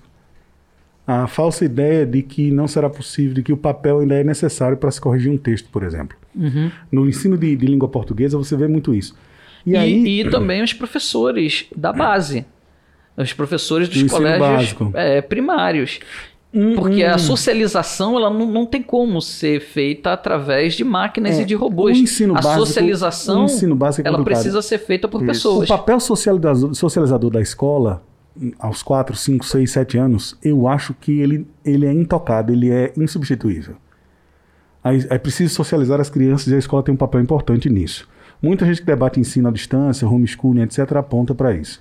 A máquina não é necessariamente uma inimiga. Ela é uma, uma, digamos assim, um fator de transformação do ambiente de trabalho. Esse é o ponto aqui. Quer falar alguém mais quer falar alguma coisa? Eu quero isso? falar, eu vi uma reportagem muito interessante, até tinha destacado, eu já vou aproveitar e emendar aqui o que o Ricardo falou, que toca nesse tema pra gente poder problematizar um pouco. Por favor. Foi uma reportagem do dia 11 de julho, que saiu no, no, jornal, no jornal Hoje, e tá no site da, do G1, que diz assim, ó, entenda o conceito da geração Covid, como ela se relaciona com o mercado de trabalho. Já tem uma geração Covid. De boa. acordo, de acordo com a Organização Internacional do Trabalho, uma agência da ONU, a pandemia do novo coronavírus está provocando uma crise de emprego sem precedentes. Então, um estudo que está sendo feito por essa, pela organização, só relembrar o nome aqui, pela Organização Internacional do Trabalho, que é uma agência da ONU, aponta que a crise econômica que nós vamos ter, o aumento do nível de desemprego é, por conta da, de empresas sendo fechadas, do, do, da quebra da economia, da crise da economia, vai fazer com que muitas e muitos jovens de idade de 19 a 25 anos hoje tenham, muita, tenham uma dificuldade maior do que, por exemplo, a minha geração, de 29 a 30, que tá, já está meio que se consolidando no mercado de trabalho, a entrar no mercado de trabalho. Então já é uma dificuldade para gerações anteriores. Eu falo muito em sala de aula principalmente para os alunos é, um pouco mais elitizados, de condição social um pouco melhor, que ainda que ele tenha o sonho de fazer medicina, que ainda que ele tenha o sonho de fazer, sei lá, um, um curso ou uma profissão que garanta ou que, a, que garantiria uma condição financeira melhor, muito, é muito provável que ele tenha uma condição de vida inferior dos pais dele. Já é um fenômeno que acontece com essas gerações de maior dificuldade de sair de casa, piores condições de vida. Cada vez mais os estados não garantem um estado de bem-estar social, principalmente países periféricos como o nosso aqui, como o Brasil, nunca teve. E está cada vez pior a condição social. Então esse estudo dessa organização já tenta apontar que as perspectivas futuras para essas novas gerações vão ser ainda pior por conta desse abalo econômico e social que foi o Covid-19. A gente já trabalha com a possibilidade concreta de termos uma década perdida. Então temos aí uma pandemia global uma década perdida, o Collor fazendo piada. Pô, voltamos para os anos 90. Não, né? E, e assim, sem, sem, na, na cabeça sem, do novo ministro da Educação, a gente voltou para 1964, mas a, tudo bem. Até sem, até sem, sem fazer muita sem piada. Fazer, mas é, o sem fazer da piada. década perdida é sério. A gente tá, tipo, Eu sei. de decrescimento de PIB em coisa de 10%, um negócio surreal. E isso, isso ocasiona um problema, porque assim, há uma pressão psicológica sobre os jovens que é uma pressão ideológica do neoliberalismo que da meritocracia, de que você tem que ser o melhor, de que você tem que se esforçar, de que é possível atingir e galgar novos espaços na sociedade e ao mesmo tempo a realidade ela vai de encontro a essas ideologias, porque não é todo mundo que vai poder ter a possibilidade de ter a condição de vida que a sua seu pai, os seus avós tiveram. O IBGE trabalhava com o conceito, desculpa te cortar, que era da geração canguru que é a geração de jovens que mais vai demorar a sair de casa e vai ficar mais tempo com os pais, até os 30, é. 35 anos. Notícias do Exame Nacional do Ensino Médio com o professor Ricardo. Vestibular Enem Unicamp 2021 pode ser cancelado. A Conveste, que é a, a organização do vestibular da Unicamp, informou que as novas datas que foram apresentadas para aplicação do Enem 2020 podem impossibilitar a realização da seletiva. Então, nos próximos 10 dias, a Conveste ela vai apresentar para a sociedade o que ela vai fazer. Um vestibular próprio, vai tentar alguma outra alternativa. Enfim, ah, já caso, é uma consequência da data. No caso, a Unicamp anunciou que, devido à mudança do Exame Nacional do Ensino Médio, o seu próprio vestibular vai isso, ser afetado, não é isso? Isso, isso. Ah, tá. Porque, porque deu a entender Enem Conveste. Mas a Unicamp tem seu vestibular próprio já. Então, mas ela pega uma parte da nota do Enem. Uma parte da nota do Enem, né? Isso não eu sei. A, a FUNESP Aí... também anunciou isso para entrada na, na Unesp, de adiar o seu vestibular só para o início do ano que vem, depois do adiamento do, do Enem, é, né? Porque Tem o que acontece é que teve um. Deixa eu ver se eu, se eu, se eu tô na mesma, na, mesma, na mesma vibração que você aí. O que acontece é que a gente está pensando aqui nos impactos que a nova data do Exame Nacional do Ensino Médio teve em outros vestibuلاres prestigiados do Brasil. Novas Exato. datas é. que saíram. A vibe depois... é essa, né? A vibe da notícia isso, é exatamente isso. essa. Você vê que a gente já pegou As datas que saíram depois do nosso último podcast. Sim, então acho que os ouvintes já estão sabendo que vai ser dia 17 ou 24, dia 24 de janeiro. É, mas aí desrespeitando um totalmente o que foi decidido em consulta tem pública. Enem. Consulta pública não era para dizer qual é a data do Enem. Como é que ela foi desrespeitada?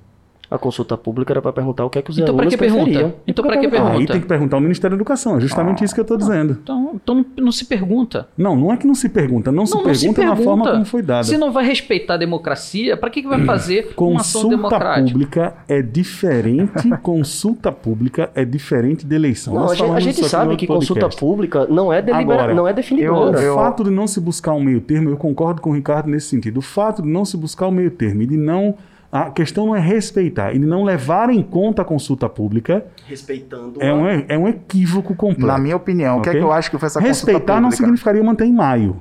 Mas respeitar também não significaria colocar em janeiro. O que ninguém entendeu até agora é o tal do gap das datas. É porque uma data era 180 dias depois da outra. É justamente por isso. Eles queriam o vestibular já em janeiro, na minha opinião. Colocaram maio e dizer, ninguém vai pra maio, ninguém é doido. Exato. Só que a galera quis pra maio. Porque se colocasse fevereiro, iria pra- a galera iria preferir fevereiro. Se colocasse março, a galera iria preferir É, março. mas aí eu prefiro não fazer a consideração Aí do o cara si, velho. joga. Não, mas aí você tem que entender o Mas porquê. eles não colocaram regra pra, pra definição da É, consulta exato. pública, então Exato, sim, né? Você tem que entender o porquê. Então, aí eu prefiro, eu prefiro não fazer a consideração do si, porque seria, na meu ver, um exercício de futurologia. Tentar prever um futuro, que eu não sei o que, que não, as não pessoas te- decidiriam. não tô tentando prever o futuro. É o que aconteceu. Eu as escolheram tentando explicar o porquê que colocaram é, dezembro, janeiro e maio. Maio A seu, é ver, uma a seu ver, colocaram maio porque achavam que ninguém ia escolher. ninguém Eu ia acho escolher. também. Eu acho muita ingenuidade fazer uma consulta e botar uma opção que achar que ninguém vai escolher. Ah, mas para esse governo aí, isso está dentro do padrão. É por isso que a gente pode filosofar dessa maneira. A gente pode aqui especular qualquer É um coisa. padrão mediano pra baixo. né? Porque para esse não é um governo padrão aí. abaixo de mediano, Nossas expectativas já estavam baixas, mas... Não, o fundo do poço é sempre o fundo do poço é sempre mais embaixo. O que mais? Exato. Ah, a, a FUVEST também, ela já jogou seu vestibular para 2021. Então a Unicamp nos próximos 10 dias ela A vai FUVEST, decidir a o que ela vai FUVEST fazer. faria a segunda fase da FUVEST. A fu- segunda fase da FUVEST seria em janeiro. E aí agora a primeira fase parece que vai ser em janeiro também. Exatamente. No final de janeiro. Exato. E a prova da, da, da FUVEST ficou para 10 de janeiro de 2021. A primeira fase. A primeira fase. Exato. Então assim, Seria a data da segunda. a, a FUVEST vai ser em janeiro. Como é que você vai ter o Enem em maio? Já chegamos a um ponto interessante do nosso podcast e agora nós vamos. O que, que vocês querem fazer agora? Vocês querem nota de repúdio? Vocês querem notícias do esporte? Vocês que decidem o podcast hoje. Notícias do esporte, né, cara? Notícias do esporte. Puta que pariu. É o clube mais fascista do Brasil, Flamengo. Vamos lá, galera. O Mengão entrou em campo mais uma vez. Ai, meu Deus. Ó, pessoal. A melhor coisa do jogo do Flamengo, eu não sei nem o que que você vai falar, mas a melhor coisa do jogo do Flamengo é a narração da Flu TV. É muito boa, pô. É tipo o Galvão contra a Argentina. O Flamengo fazendo o gol do. do- Lá Pô, vai, é lá o vai, lá vai, lá vai, lá. Vem, ele lá vem, não lá vem, chama lá vem, o cara lá de vai. Gabigol, porque ele não chama o cara de Gabigol. Não, e ele não falou o nome do Pedro, com raiva, porque o Pedro jogou no Fluminense. Ah, tá o certíssimo. Pedro fez o gol. Você ele quer imprensa imparcial, amigão? Você quer imprensa imparcial? Aqui é Flu TV. É, o- é o fim do jornalismo esportivo. velho. Sinceramente, eu concordo. Que ele tá ali, concordo ele tá ali pra torcida do Fluminense. Ali é o canal da torcida do Ali é o Fluminense. canal da E eu não sei nem o que, que você vai mas fazer ali lá. não é jornalismo. Você não é bem-vindo nesse canal, não. Ó, o- a verdade é que o Flamengo não jogou absolutamente nada. Aí faz alguns jogos já, viu? Já, não, nos dois jogos agora. Não, Nenhum- lembre que Jorge Jesus é crise Nenhum time fez tanta frente ao Flamengo como o Jorge Fluminense Jesus fez é agora. assim. Jorge Jesus é leite longa vida, aquele leite de, de, de caixinha. É seis meses depois de aberto, já era. Então, mas a gente não sabe muito bem o que está acontecendo com o Flamengo, né? Porque o Flamengo tá pegando um Fluminense que tomou uma piaba de 3 a 0 de um volta redonda da vida. Sim. Não venha falar do meu volta redonda Por aqui. que você tá falando Não. do voltaço da Não Terra do Aço? O que, que você tem Não. contra time pequeno? Não, não É, tem é nada contra contra, ele. Não, não. Que isso, cara? Tem nada a ver essa Não, parada. tem tudo a ver. O objetivo é Então- avacalhar o Flamengo. Então, assim, o, o Flamengo não jogou nada, existem várias teorias, e uma delas é que a galera tá insegura com a permanência do Jorge Jesus. É o quê, meu irmão? É sério. pô. Então Ah, o Flamengo dizer- precisa de um coach que Não, você o já Flamengo precisa de contratou uma vez um coach, coach sério, o Flamengo- poder motivar. Não, olha, se, se todo jogador. Olha que, olha que argumento flamenguista terrível. Xanchão, se todo jogador brasileiro joga mal porque tá inseguro em relação à permanência do treinador, não tem futebol no Brasil. Porque não, o é. treinador. É, não, que, porque o treinador Não, mas brasileiro o dura três meses no treinador, o treinador do Flamengo é o elemento mais importante dessa equipe. Nossa amigo, na população brasileira, se a gente for contar Jorge quantas, Jesus, pessoas, quantas pessoas é têm certeza de Jesus aqui, meu mexeu com ele, Eu mexeu vejo. comigo. A culpa, a E- culpa da economia é a incerteza de Jesus agora. É, porque assim, é impossível o Fluminense ter subido tanto de produção e soberba. empatar com o Flamengo. Isso é uma soberba. Não, não é, não é soberba, É soberba cara. pura não é e soberba. simples. É soberba pura e simples. Gente, não é soberba. É porque você soberba e Deixa, deixa eu fazer um pedido aqui, deixa eu fazer um pedido aqui, por tem o gentileza. Ganso. O Ganso, como vocês sabem, joga de maneira muito veloz. Ganso nem jogou. Então, meu irmão, não Nem é isso que eu tô assistiu, querendo não dizer, meu não esse Ah, cara. então pronto. Eu não então assisto pronto. mais futebol, Agora, não, sabe quem é o melhor jogador dessas finais aí? Quem é? É o Nenê. O Nenê? O Nenê é o melhor jogador dessas Lógico. finais. Co- 39 anos de idade, Sim, jogando demais. um vovô garoto dentro de campo. E teve Covid-19. O Nenê teve Covid? Teve Covid e se recuperou para essas finais aí, tá em campo, tá jogando mais do que o time do Flamengo inteiro. E aí? Porque o é Jorge Jesus, difícil. que a galera tá insegura. E aí galera, a galera tá aconteceu insegura. alguma coisa para esse Flamengo baixar Ah, o seu nível, a sua produção. Tá A inseguro, tá- realidade tá chegou na Gávea. Não, tá inseguro. O Flamengo tá inseguro. O Flamengo tá assim. Não sei se Jorge Jesus vai, vai ficar. Meu Deus, o que é Então, isso? eu- a O bola. que é que eu sou? Eu- eu estou inseguro. Toca a raça negra. Lá. Nossa, quanta insegurança abalou meu coração. Não sei mais chutar a bola. O que aconteceu comigo? Fica, Jesus. Agora eu soube que além de levar o Jesus, o Benfica também quer levar o, Gabigol. o, o atacante lá, o outro, o que corre que não o Zembolt, como é o nome dele? O Bruno Henrique? O Bruno Henrique. Meu irmão, eu ia, você falou um negócio Rapaz, que é o verdade. Benfica tá devendo muita gente lá. Meu O Benfica, o quem Benfica mais deve compra, em quem mais euro. deve. Quem Cara, mais mas compra, quem assim- mais deve. Tá aí o Corinthians comprando todo mundo. Sincero, honestamente, pagando a multa rescisória, Ah, leva todo mundo. inclusive aí, o. Jesus. Leve Jesus. É, claro, pô. Pagando a multa rescisória, leve todo É, mas mundo. paga o aí, menino do Ninho, não. Paga o menino do Ninho, não. Tem que pagar, eu já Tem que falei pagar isso o em outro podcast. Uma já pergunta: qual seria o técnico dos sonhos pro Flamengo, além do Jorge Jesus? Joel Santana. Rapaz, eu não quero nem pensar em outro técnico Santana. Jorge Jesus. 30 velho. segundos de inglês, Joel Santana aí, por favor. Rapaz, eu não tenho essa habilidade Good, good night, very well, tá de brinquedo with me. Falando em 30 segundos de inglês, tem um Ah. esporte sensacional que é a descida da roda de queijo na Inglaterra. É Ele dura queijo, exatamente 30 segundos e bota uma roda de queijo pra descer uma ladeira e a galera tem que descer E é na. Inglaterra. É. é, uma, é uma corrida do crânio com a ladeira aí. Doci- de- de- como é o nome do esporte? hoje? É a, a descida da roda do queijo. É, eles foram um pouco criativos na hora de botar o nome. Gastou tudo no esporte, né? Exatamente. Não, não, gosto Não, é porque eu gosto, eu gosto das coisas assim bem, explica, bem autoexplicativas. Por favor. Aí tem tipo, você vai assim, Não parece, tá Joel. lá na ESPN, tá na ESPN assim, pá. Descida da roda de queijo. Descida da, da, da roda do queijo. Aí você pensa, o que é que vai acontecer? Aí quando você vê uma roda de queijo descendo e o pessoal correndo atrás dela. É um destaque- esporte sensacional. Meu destaque do esporte é... Você sabe que é um novo fenômeno do esporte no Brasil hoje?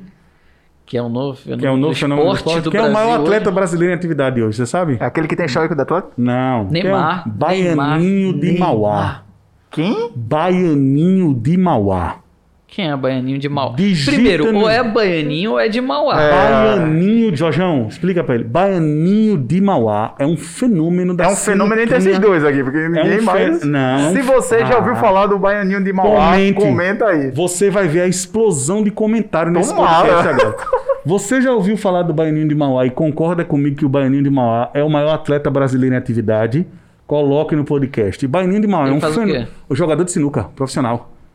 Pô, e, e jogador de sinuca agora é atleta? Ah, meu irmão, claro que é. Ah, peraí, meu irmão. É a pura chalaça. Acabou a Meu bateria, pai, então, foi atleta por vários Por anos. vários viu? anos, meu chapéu. Isso é na Muito bem, se você viu o Baianinho de Mauá e sabe, esse ignorante não sabe, esses ignorantes não sabem. Baianinho de Mauá. Se é muito você não nome dele. viu, se você viu o Baianinho de Mauá e sabe que o Baianinho de Mauá é o maior atleta brasileiro em atividade hoje, por gentileza, coloque. Porque bruxo não é Ronaldinho Gaúcho, não. Ele é só um imigrante legal Bruxo no é Paraguai. Baianinho de Mauá. Bruxo é Baianinho de Mauá. Baianinho de Ma- Mauá joga o quê? Sinuquinha brasileira, papai, de ficha. De ficha, de De bar. ficha. E o maior e o maior clássico da sinuquinha brasileira é Baianinho de Mauá versus Ó, gente, Catrina. eu- E o grande rival do Baianinho de Mauá é o popular Cobrinha. Acompanhe Baianinho de Mauá. Foi através da sinuca que eu tive a primeira lição da minha vida. A gente Foi? tem uma sinuca lá em casa. Sim. Mas Quando vale um Xaxão taco joga na mão bem do que sinuca duas bolas voando. Quando, quando eu era mais Mas novo. vale o taco. eu vou deixar essa a lição da vida do Xaxão, mas vale o taco na mão do que A gente tinha uma sinuca lá em casa. Meu pai, meu pai é, é aquela pessoa que não deixava eu ganhar de forma alguma, velho.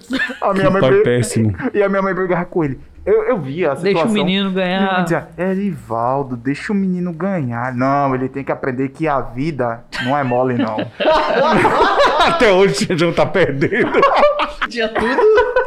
Destaque do esporte. Destaques do esporte, Jair Sanchão. Importantíssimo, vai voltar o melhor campeonato de futebol do Brasil, que é a Copa do Nordeste. Aê! Copa do Nordeste. Lampions League, papai. Toca Luiz Gonzaga. Vai voltar dia 21 de julho, tem o primeiro jogo entre Fortaleza e América. E o Galo Natal. tá nessa fase aí. E no dia 22 vai ter o CRB joga contra o Ceará, podendo se classificar se der uma série de resultados que não vai dar.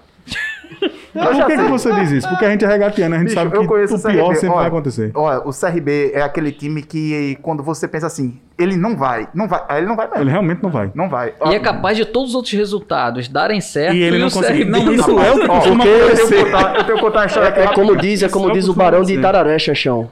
De onde você menos espera. Não sai nada. Não sai nada, não porra nenhuma. Antes dessa pandemia acontecer, Eu lembro que eu tava almoçando com, com, com o Ricardo, eu disse, rapaz, vamos comprar ali uma camisa do CRB e o ingresso do CRB e Cruzeiro, que o CRB tinha... Eu tenho até hoje esse ingresso guardado pra ir pra CRB Cruzeiro, já comprei. Rapaz, velho, e eu assim torcendo, tomar que essa Covid vai, vai... Eu ia falar um palavrão, desculpa. Vai lascar o meu CRB, meu Deus. Já lascou. Os caras vão treinar, meu Deus. Olha, o CRB tava na ponta dos cascos com o centroavante Léo Gamalho, o Ibrahimovic do futebol brasileiro. Ele é lindo. gato, viu? ele é lindo. Ele Léo é. Gamalho é lindo. Bota a imagem do Léo Gamalho aqui. Léo Gamalho é muito gato. O Ibrahimovic do futebol Ah, meu brasileiro. irmão, é o Ibra sem grife. CR Quem é você- Ibrahimovic perto do Léo Você, Gamalho? você devia torcer pro CRB. O CRB tem um, um jogador que veio da base do Flamengo, o Dudu. Grande destaque da base do Flamengo. Tava Ah, na, isso daí é suficiente. tava na Ponte Preta. Você tem que claro. torcer pra ele. Vai Tem ser o que vai vender, ele. vai sustentar os seus cofres. Exatamente. Vai vender, vai sustentar meus cofres, rapaz. Eu não faço parte da- de lá do Flamengo, não, rapaz. Só sou torcedor só, meu amigo. Então você realmente não tem ele E sustente. foi o cara que falou quase agora que se pagar a multa. Não, já leva o Jorge Jesus. leva Ah, o então Jorge pagando Jesus. a multa tá tranquilo, pode Tá levar. tranquilo. É lei do jogo, pô. E aí, meu irmão, inclusive Copa do Brasil, o CRB tá numa fase boa contra o Cruzeiro, mas já aí a pandemia já deu tempo do Cruzeiro se reestruturar, pagar todas as dívidas E e o CRB? o time pra ganhar do E CRB. o CRB voltar a ficar normal e perder todo mundo. Exatamente, porque o Galo tava voando, voando. Isso aí. Eita, Bom, se vocês não estão confiando no. CRB, não seria eu. Mas o que- torcedor do CRB não confia no CRB. A ideia é sempre essa, irmão. Meu amigo, se a gente confiasse no CRB, a gente não A torceria pra ideia é sempre essa. O pior pode acontecer e acontece. A minha vida sempre. A minha vida tá tão ruim com o CRB ela fica pior. Certo, então não sentido. comemorem se o CRB conseguir a classificação numa Não, goleada em cima do Cruzeiro. Peraí, Não, você isso tá misturando dito com anteriormente, bugalhos. Não, não, Você não tá misturando óleo com, com bugalhos. Uma coisa é você não confiar, outra coisa é você não torcer. Eu sempre torço. Tá, tudo bem. Foi no estádio Repelé que aconteceram as maiores emoções da minha vida, inclusive perder meu chinelo. O ouvinte pode perceber que a sessão de futebol deste podcast é, na verdade, uma grande sessão de terapia. Esse momento pode deixar no podcast. Não, Você sabe que Repelé tem um fosso. Quem não sabe, Repelé tem um fosso. Eu lá assistindo meu O joguinho Xanchão ó, resolveu botar o pé na grade. De chinelo. Na grade de chinela. Ainda fiquei balançando assim, ó, Quando ele foi tirar, ele ficou balançando no pé. Quando ele foi tirar a chinela dele, pô, no fosso, foi embora. O Gandula foi pegado 50 metros depois, quase. E o Xanchão atrás, feito uma louca. Minha chinela! No meio do estádio, na geral do Claro, eu ia voltar a pé e minha mãe ia geral- brigar comigo. Na geral do Repelé. Vergonhas que acontecem na geral do. Seja um esporte. Entretenimento. Olha, Entre- dia 19, dia 19 De quê? Do mês de julho de 2020, ok, ok. vai rolar uma live da melhor banda da cidade de Maceió, chamada Azul Azul. Você pode seguir Azul Azul no Instagram, é azulazul.mp3, e os garotos tocam shoegaze, indie rock e dream Os caras pop. tocam o quê? Shoegaze. Shoegaze. Ah. É literalmente Conhece esse gênero shoegaze? Shoegaze? Nunca ouvi Já falar. ouviu, já ouviu, Sugar Ellison? Daddy. Shoegaze é literalmente música de caba triste, de, música de caba triste que fica olhando pro, pro sapato. Isso não é NX0? Isso Eles emo. fizeram entre razões e emoções. Tipo, shoegaze é literalmente É olhar pro sapato. Que é você ficar assim. baixo, Quarentena. Cabeça aí eles tocam isso aí. Aí eles tocam isso. Pô, divertido, hein? É muito massa, é muito Nossa, massa. O que mais que eles tocam? Que mais? Ele- eles Quais têm- são- eles quais têm são- grandes não. sucessos Quais são os gêneros? Quais são os gêneros? Shoegaze, dream pop Ah. e indie rock. E Sugar Daddy. E aí, Ricardo? Não, é... A live do Raça o Negra ou indie rock eu gosto, o indie rock. Pronto, é muito bom, é banda de jovem. É, Indie rock, rock, é né? rock na Fórmula Indy. Com, com sucessos como Vitor Heringer, em homenagem ao escritor carioca. Nós Ah. temos Soda, nós temos Formas de Voltar pra Casa, inspirado no livro do Alejandro Nós temos Zambra. porque tu faz parte da banda? Faço, eu sou divulgador oficial, pô. Ah, Aê, Jorge. Ele é o então, popular, ele é o azul, popular, azul, azul, azul aí, ó. aí, ó. Azul, azul, a melhor banda da cidade. é a Ah, única ah. coisa de azul que eu gosto. Dura não, não. Não, é- Não, de, é de de- entretenimento. de- entretenimento. Entretenimento, cacete. De entretenimento é o meu ovo. Menino, ele não é assim. Vê só. Não sei se vocês. Eu, quando eu tô muito cansado, eu gosto de entretenimento. Tô fiscalizando aqui, tô fiscalizando. Eu falei certo, eu nunca sei. Mas tem um canal muito legal que eu queria indicar, que ele é, é o EW. Vocês já viram? EW?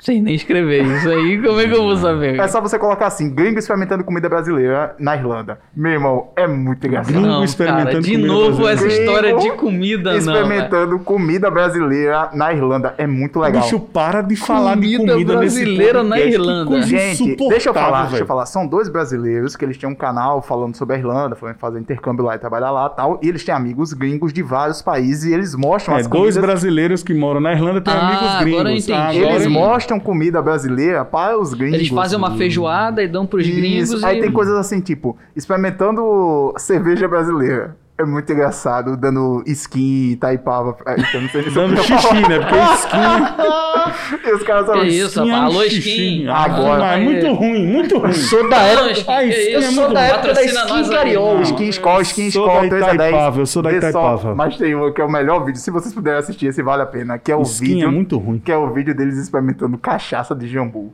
Eita, é muito boa a cachaça de jambu que Meu deixa a boca dormente. Aquela que deixa a garganta dormente. É muito engraçado, velho. É muito engraçado. Cachaça de jambu. Vale muito a pena. Eu queria indicar o canal do Aldino Vilão, que eu tava mostrando pra vocês. O garotão de periferia que tem vídeos ótimos do tipo Nietzsche, o cara que rouba sua brisa, e Sócrates parado no bailão. Muito bom, muito bom. Meu irmão, o canal do Aldino Vilão, garotão que filosofa.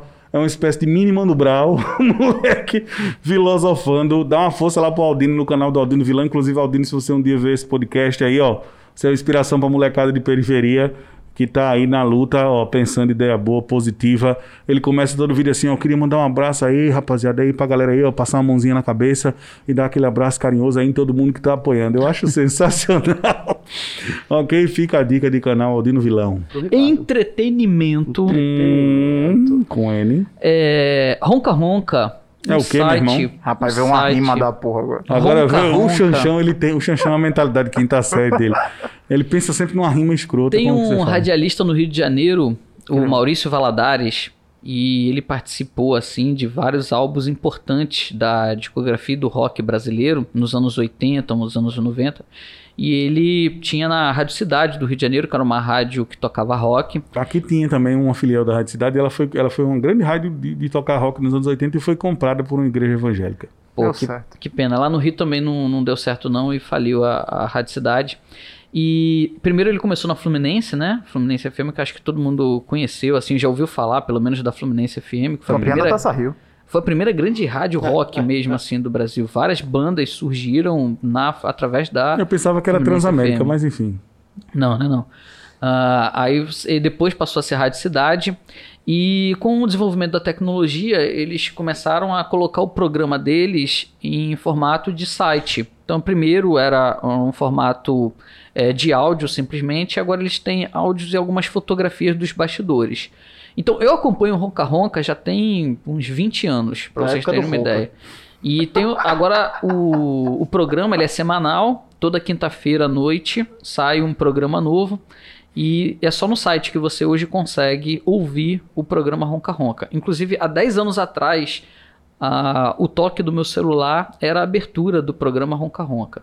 e Ah, foi porra. nesse programa, é exatamente. Celular polifônico, E assim, o, o Maurício o Sony Valadares Ericsson Flip com MP3. foi o cara que me apresentou a música que eu considero assim a música mais bacana que eu já ouvi na minha vida, que é do Neil Young, chamado Cortez the Killer. Então é um programa que você consegue Neil Young ouvir. é muito bom, né? Neil Young é muito bom.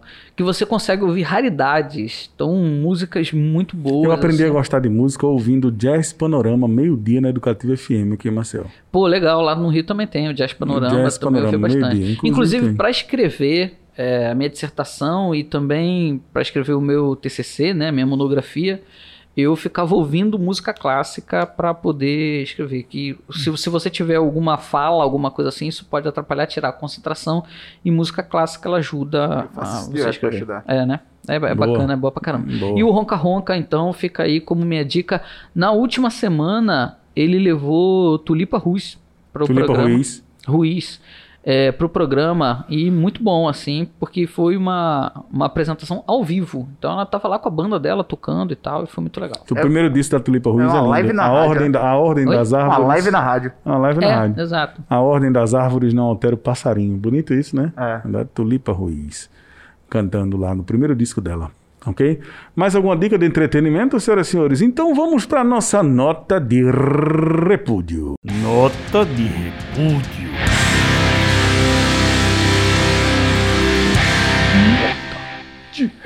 Quem começa hoje, ou vocês têm que estar muito irado com alguma coisa, ou vocês têm que começar essa nota de repúdio. Eu quero falar mal, eu quero falar mal, eu quero a desgraça, eu quero estar insatisfeito, eu quero Eu estar tô chateado. puto com a língua latina. Por quê? Eu não tô puto com o cantor latino. Hum. Eu tô puto com a língua latina. E essa Por quê? nota de repúdio Porque ela vai morreu cedo demais. A gente podia aproveitar muito do latim, velho. O latim tem palavras ótimas. Hum. O latim é uma língua que cada sílaba pesa um castelo. Imagina Maximiliano Severus, tá ligado? O nome do moleque. Hoje a gente chama de Enzo. Enzo. Valentina. Tá ligado? Saturnino. Tá ligado? Saturnino Pentecostil, sabe? Um latim assim. Morreu cedo, velho. O latim ainda tinha muita coisa pra oferecer. O Latim morreu foi tarde. o Jajão, a nota de repúdio Jajão é pela morte do Latim. A gente podia usar latim no nosso dia a dia, tá ligado? Você chega assim numa boa. Cara do Ricardo. Tá ligado? não Ó, ó, entendendo nada, Ricardo. Ricardo, Piperácio, um Danos Altério, Refrigério Não, Oeste. Eu entendi. Sabe o que é Piperácio, você sabe o que quer dizer o isso? Gomes Quer dizer- sabe quer isso? Sabe o que é que. Jajão- Piperácio, Adanos Altério, Refrigério Oeste. Pimenta no cu dos outros é refresco. Isso em latim fica muito melhor, parceiro. Nossa senhora, nota Sabe o de que é que o repúdio. Gomes ia dizer pra você? Aí dentro. De- dentro. Nota de repúdio, professor Ricardo Correia. Nota de repúdio, obviamente, pra galera que tá andando aí na rua sem máscara, pra galera aí que tá desrespeitando todas as normas que são feitas, não só no Rio de Janeiro, como a gente tá vendo aí nas reportagens, mas aqui em Maceió também a galera começou a abdicar disso daí. Tá achando que é, se tem lei, tem que desrespeitar, vamos desrespeitar a lei, e começou a andar na rua aí sem máscara. Cheio de cowboy fora da lei, que é? de Não, totalmente. E Normalizamos mil mortes Alguém tem que dia. avisar essa rapaziada aí, pelo amor de Deus, que máscara no queixo é igual capacete do cotovelo. Não serve pra porra nenhuma. Então, pelo amor de Deus. Normalizamos eu mil fico mortes. indignado com quem usa máscara no queixo, velho. Porque você já sai com esse negócio esdrúxulo na sua cara. E você bota no queixo, pô, faz logo o serviço direito, pô, bota na cara. Bota na Não, cara. mas né? então, é uma galera que não quer se comportar coletivamente, é uma galera que não gosta de, de seguir um padrão e uma regra. É uma galera que gosta de ser diferente. Na sexta-feira- Por mais que seja bizarro. Na sexta-feira passada, não sei se o Jorge Como diria reparou. Pete. Na sexta-feira passada, não sei se o Jorge. do latim. Não sei se Eu tô rindo da morte do latim ainda. Não sei se o Jorge reparou, mas no- a gente passou num posto, tipo, 10 horas da noite, já tinha gente bebendo na conveniência do posto e todos sem Nota, máscara. é minha, tá minha nota de repúdio ia ser, ia ser para as aglomerações, mas o Jorjão já deu minha nota de repúdio por mim. Então, minha nota de repúdio fica a minha segunda opção de hoje, que é para racismo, homofobia e maus tratos com animais na comunidade gamer. Minha nota de repúdio para todo mundo que faz live jogando videogame, arrotando preconceito, machismo, racismo, homofobia e acha que isso é bonitinho porque é politicamente incorreto e blá blá blá blá blá blá blá. Então fica aqui a minha nota de repúdio e pela, digamos assim, higienização do discurso dessa galera que faz lives aí nos tweets da vida, falando merda, para usar um termo mais claro, o tempo todo. Beleza? Essa é a minha nota de repúdio. Chancha sua nota de repúdio. A minha nota de repúdio vai à substituição do homem pela máquina na telefonia. Sua nota de repúdio vai para a substituição Vai. do homem pela máquina da telefonia. E eu queria dizer, eu quero que você olhe no meu olho, que eu venci você. Por quê? Porque eu descobri agora, sabe o que acontece? O quê? Essas lojas, essas empresas de telemarketing ligam pra você e fica assim, lá, em- lá no fundo, presta atenção. Tem alguém aí, tem alguém aí, tem alguém aí, tem alguém aí. Aí pra você dizer, alô, aí ativa a máquina. Eu não falo mais. Você não fala mais, você você ligar fala mim e eu dizer alô. Não digo nem a pau. Ah, o Chanchão se refere às ligações automáticas de telemarketing que você fala com o robô. Agora que eu tô entendendo qual é a nota de repúdio E dele. a nota de repúdio vai à substituição da máquina pelo homem. Eu gosto daquela pessoa que liga pra mim e fica dizendo: me confirma o seu CPF pra eu lhe dar um cartão de crédito. Aí eu digo: só mais tarde, me liga outra vez. Aí eu fico enrolando a pessoa. Você gosta mais dessa parada. Eu gosto, eu gosto quando eu tô. Você já notou que agora é assim, alô? Você é o Ricardo? Diga sim. A resposta é, não gostei.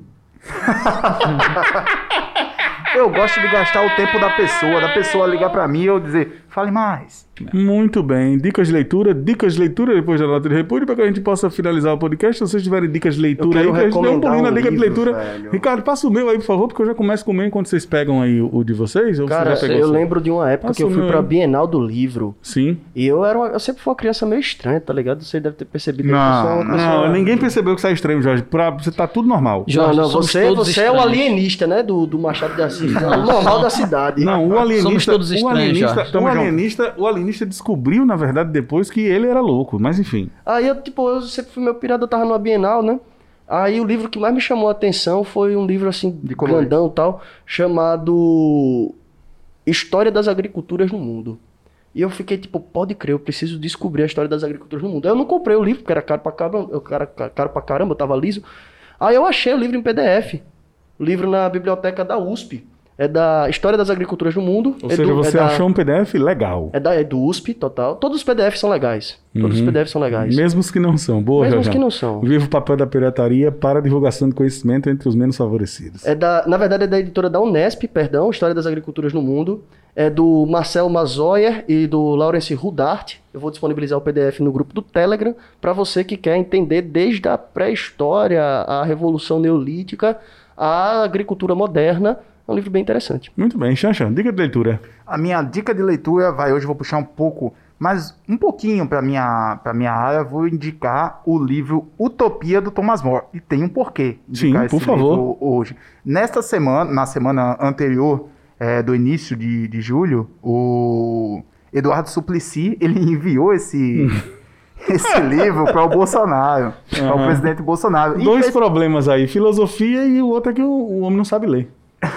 Aí, e ele deixou assim, acho que foi bem, bem interessante. Tem toda uma, uma, uma dedicatória que ele faz, indicando, explicando um livro. Esse livro que é um clássico do renascentismo, é um clássico da, da filosofia, onde o Thomas More faz uma alusão entre dois mundos. Então tem filosofia platônica, tem humanismo, tem uma série de perspectivas nesse livro que vale muito a pena.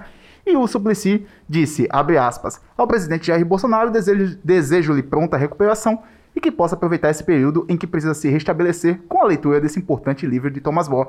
Aqui vai a minha indicação junto com o Suplicy desse livro, que deve ter em PDF, eu não tenho um PDF, mas Cara, o se tiver em Suplicy é um fofo. Tem, tem tiver- PDF, é eu não tiver em público. PDF, É domínio público, eu é espero domínio que alguém público. coloque aqui nesse... Eu não tenho político de estimação. Nesse grupo do eu não Telegram. tenho político de estimação, acho que ninguém tem. Mas eu tenho políticos Eu fofinhos. tenho, sou que- lulista. Esse- Eu queria, eu queria o Suplicy para ser meu avô. Eu queria o Suplicy pra ser meu amigo, meu avô, pra correr comigo. Velho, o Suplicy é pra botar Cara, no meu bolso e ele andar comigo. Tu tá ligado que o Suplicy, ele andava Ele é com... pai do Supla. Ele é pai do Supla. Então, assim, já mostra. ele é papito do Supla. Ele andava com o projeto de lei da renda básica. Pra todo que é- mundo. ele andava pra todo canto. Então, se você encontrasse o Suplicy numa festa, ele chegava, opa, fulano, que bom te ver e tal, e mostrava o projeto da renda básica pra ele. Um dia o Na Brasil vai ter a dedicatória- dignidade de adotar o projeto do Suplicy. Na dedicatória que ele manda pro Bolsonaro, ele ainda manda. No capítulo 13, Thomas Exato. Moros esboça a É, possibilidade da da, renda renda básica, básica. é. Porque, tipo, pô, esse bicho Porque é massa, utopia é o, é o Leviatã, o Estado, pra ajudar as pessoas. Ele também é, não. ele é um apaixonado pelo- pela- pelas ideias que ele acredita. Bicho, o Suplicy é apaixonado por qualquer coisa legal desse mundo, velho. O melhor vídeo que existe na internet. Aqui tá uma nota de apoio, uma moção de Nota aplausos. de apoio pra. O vídeo, Palma- eu sei qual é, eu sei qual é. Eu convoco aqui a palma de uma salva. Uma, uma palma de salva pro Suplicy no show do Racionais. Ok. Boa. Acho que com isso a gente pode terminar. Não, então a dica de leitura do Ricardo a gente termina. Então, minha dica de leitura, Os Problemas da Educação no Brasil, que foi o livro que eu li e que eu fiz o comentário no Um podcast, passado. passado. E alguns alunos, inclusive colegas professores, vieram me perguntar e tal sobre esse livro. É, o do, qual era a minha base para eu poder é, explicar aqui sobre a história da educação no Brasil. Então o livro é Os Problemas da Educação no Brasil, de Rodrigo Zeidan. E esse livro eu também vou colocar o link dele à disposição para baixar em PDF gratuitamente, tá? No site oficial aqui. E ele mostra, além do, daquilo que eu falei na semana passada, mas é, tem um tópico muito interessante, que é tudo que você entende sobre educação no Brasil está errado. Então esse negócio de que ah, porque só a educação vai ajudar a transformar o Brasil. E ele consegue mudar essa visão. Ele É a mitificação da educação como super-homem, né? é, exato, que, é o, que acha que o que está faltando para a população brasileira é educação, e essa educação vai, vai se pegar na escola, que a escola, se o cara for bem formado, ele não será um cara que vai transgredir as regras da sociedade, que o grande problema do Brasil está na edu- que o professor, ele é o principal profissional de todos, porque todos passam pela mão do essa essa visão é quase que Mítica. é, exato, uma, uma, uma visão que não, não corresponde nem um pouco à realidade pelo nosso salário, pela nossa condição social, pela forma como parte da sociedade, inclusive, tratam os professores no país. Então é muito bacana. Ele também ele fala sobre as universidades né, no Brasil, como eu citei uma parte do, do texto na semana passada, de que os investimentos na educação do ensino superior estão completamente equivocados. Então ele vai falar que a universalização das universidades não é algo ruim, é algo bom, só que a forma como o recurso é aplicado é que é extremamente errado e uma parte desses recursos foi o que eu expliquei na outra semana. Então esse livro eu vou deixar à disposição para a galera lá no grupo do Telegram. Segue lá, Humanas em Foco. Rapaziada, eu queria, eu queria indicar quadrinho. Eu acho que se você não leu lê o quadrinho e resume o quadrinho à literatura infantil juvenil, você não entendeu nada. Eu queria indicar um sujeito que para mim é um dos grandes jornalistas do mundo hoje, ele tem 59 anos, vou deixar aqui pra galera ver. É Joy Sacco, Palestina de Joy Sacco. É um grande livro, Palestina na faixa de Gaza, ganhador de National Book Award, um livro extremamente premiado. O Sacco ele é precursor do, do, de um ramo do quadrinho interessante que é o jornalismo em quadrinhos. Ele é essencialmente jornalista e o que ele faz é reportagens em quadrinhos. E aí fica a junção dessas duas grandes vertentes da comunicação humana, que é a arte sequencial, o quadrinho, que é uma coisa que eu sou muito apaixonado, tenho muita vontade de dedicar estudo a isso, e o jornalismo, beleza? Fica a dica. Esse foi o Povo de Humanas, hoje um pouco mais rápido, ainda bem, tentamos ser um pouco mais concisos, ok? Deu exatamente duas, Duas horas de gravação. Fidel Castro rápido. na Assembleia da e ONU. foi rápido pro Um Arthur beijo, editar um aí. beijo pro Arthur. Fiquem bem, um abraço para Arthur Finizola, frente. Um grande abraço a todos. Esse é o Povo de Humanas, o podcast da família brasileira. 57. Tchau, tchau, pessoal. Tchau, tchau.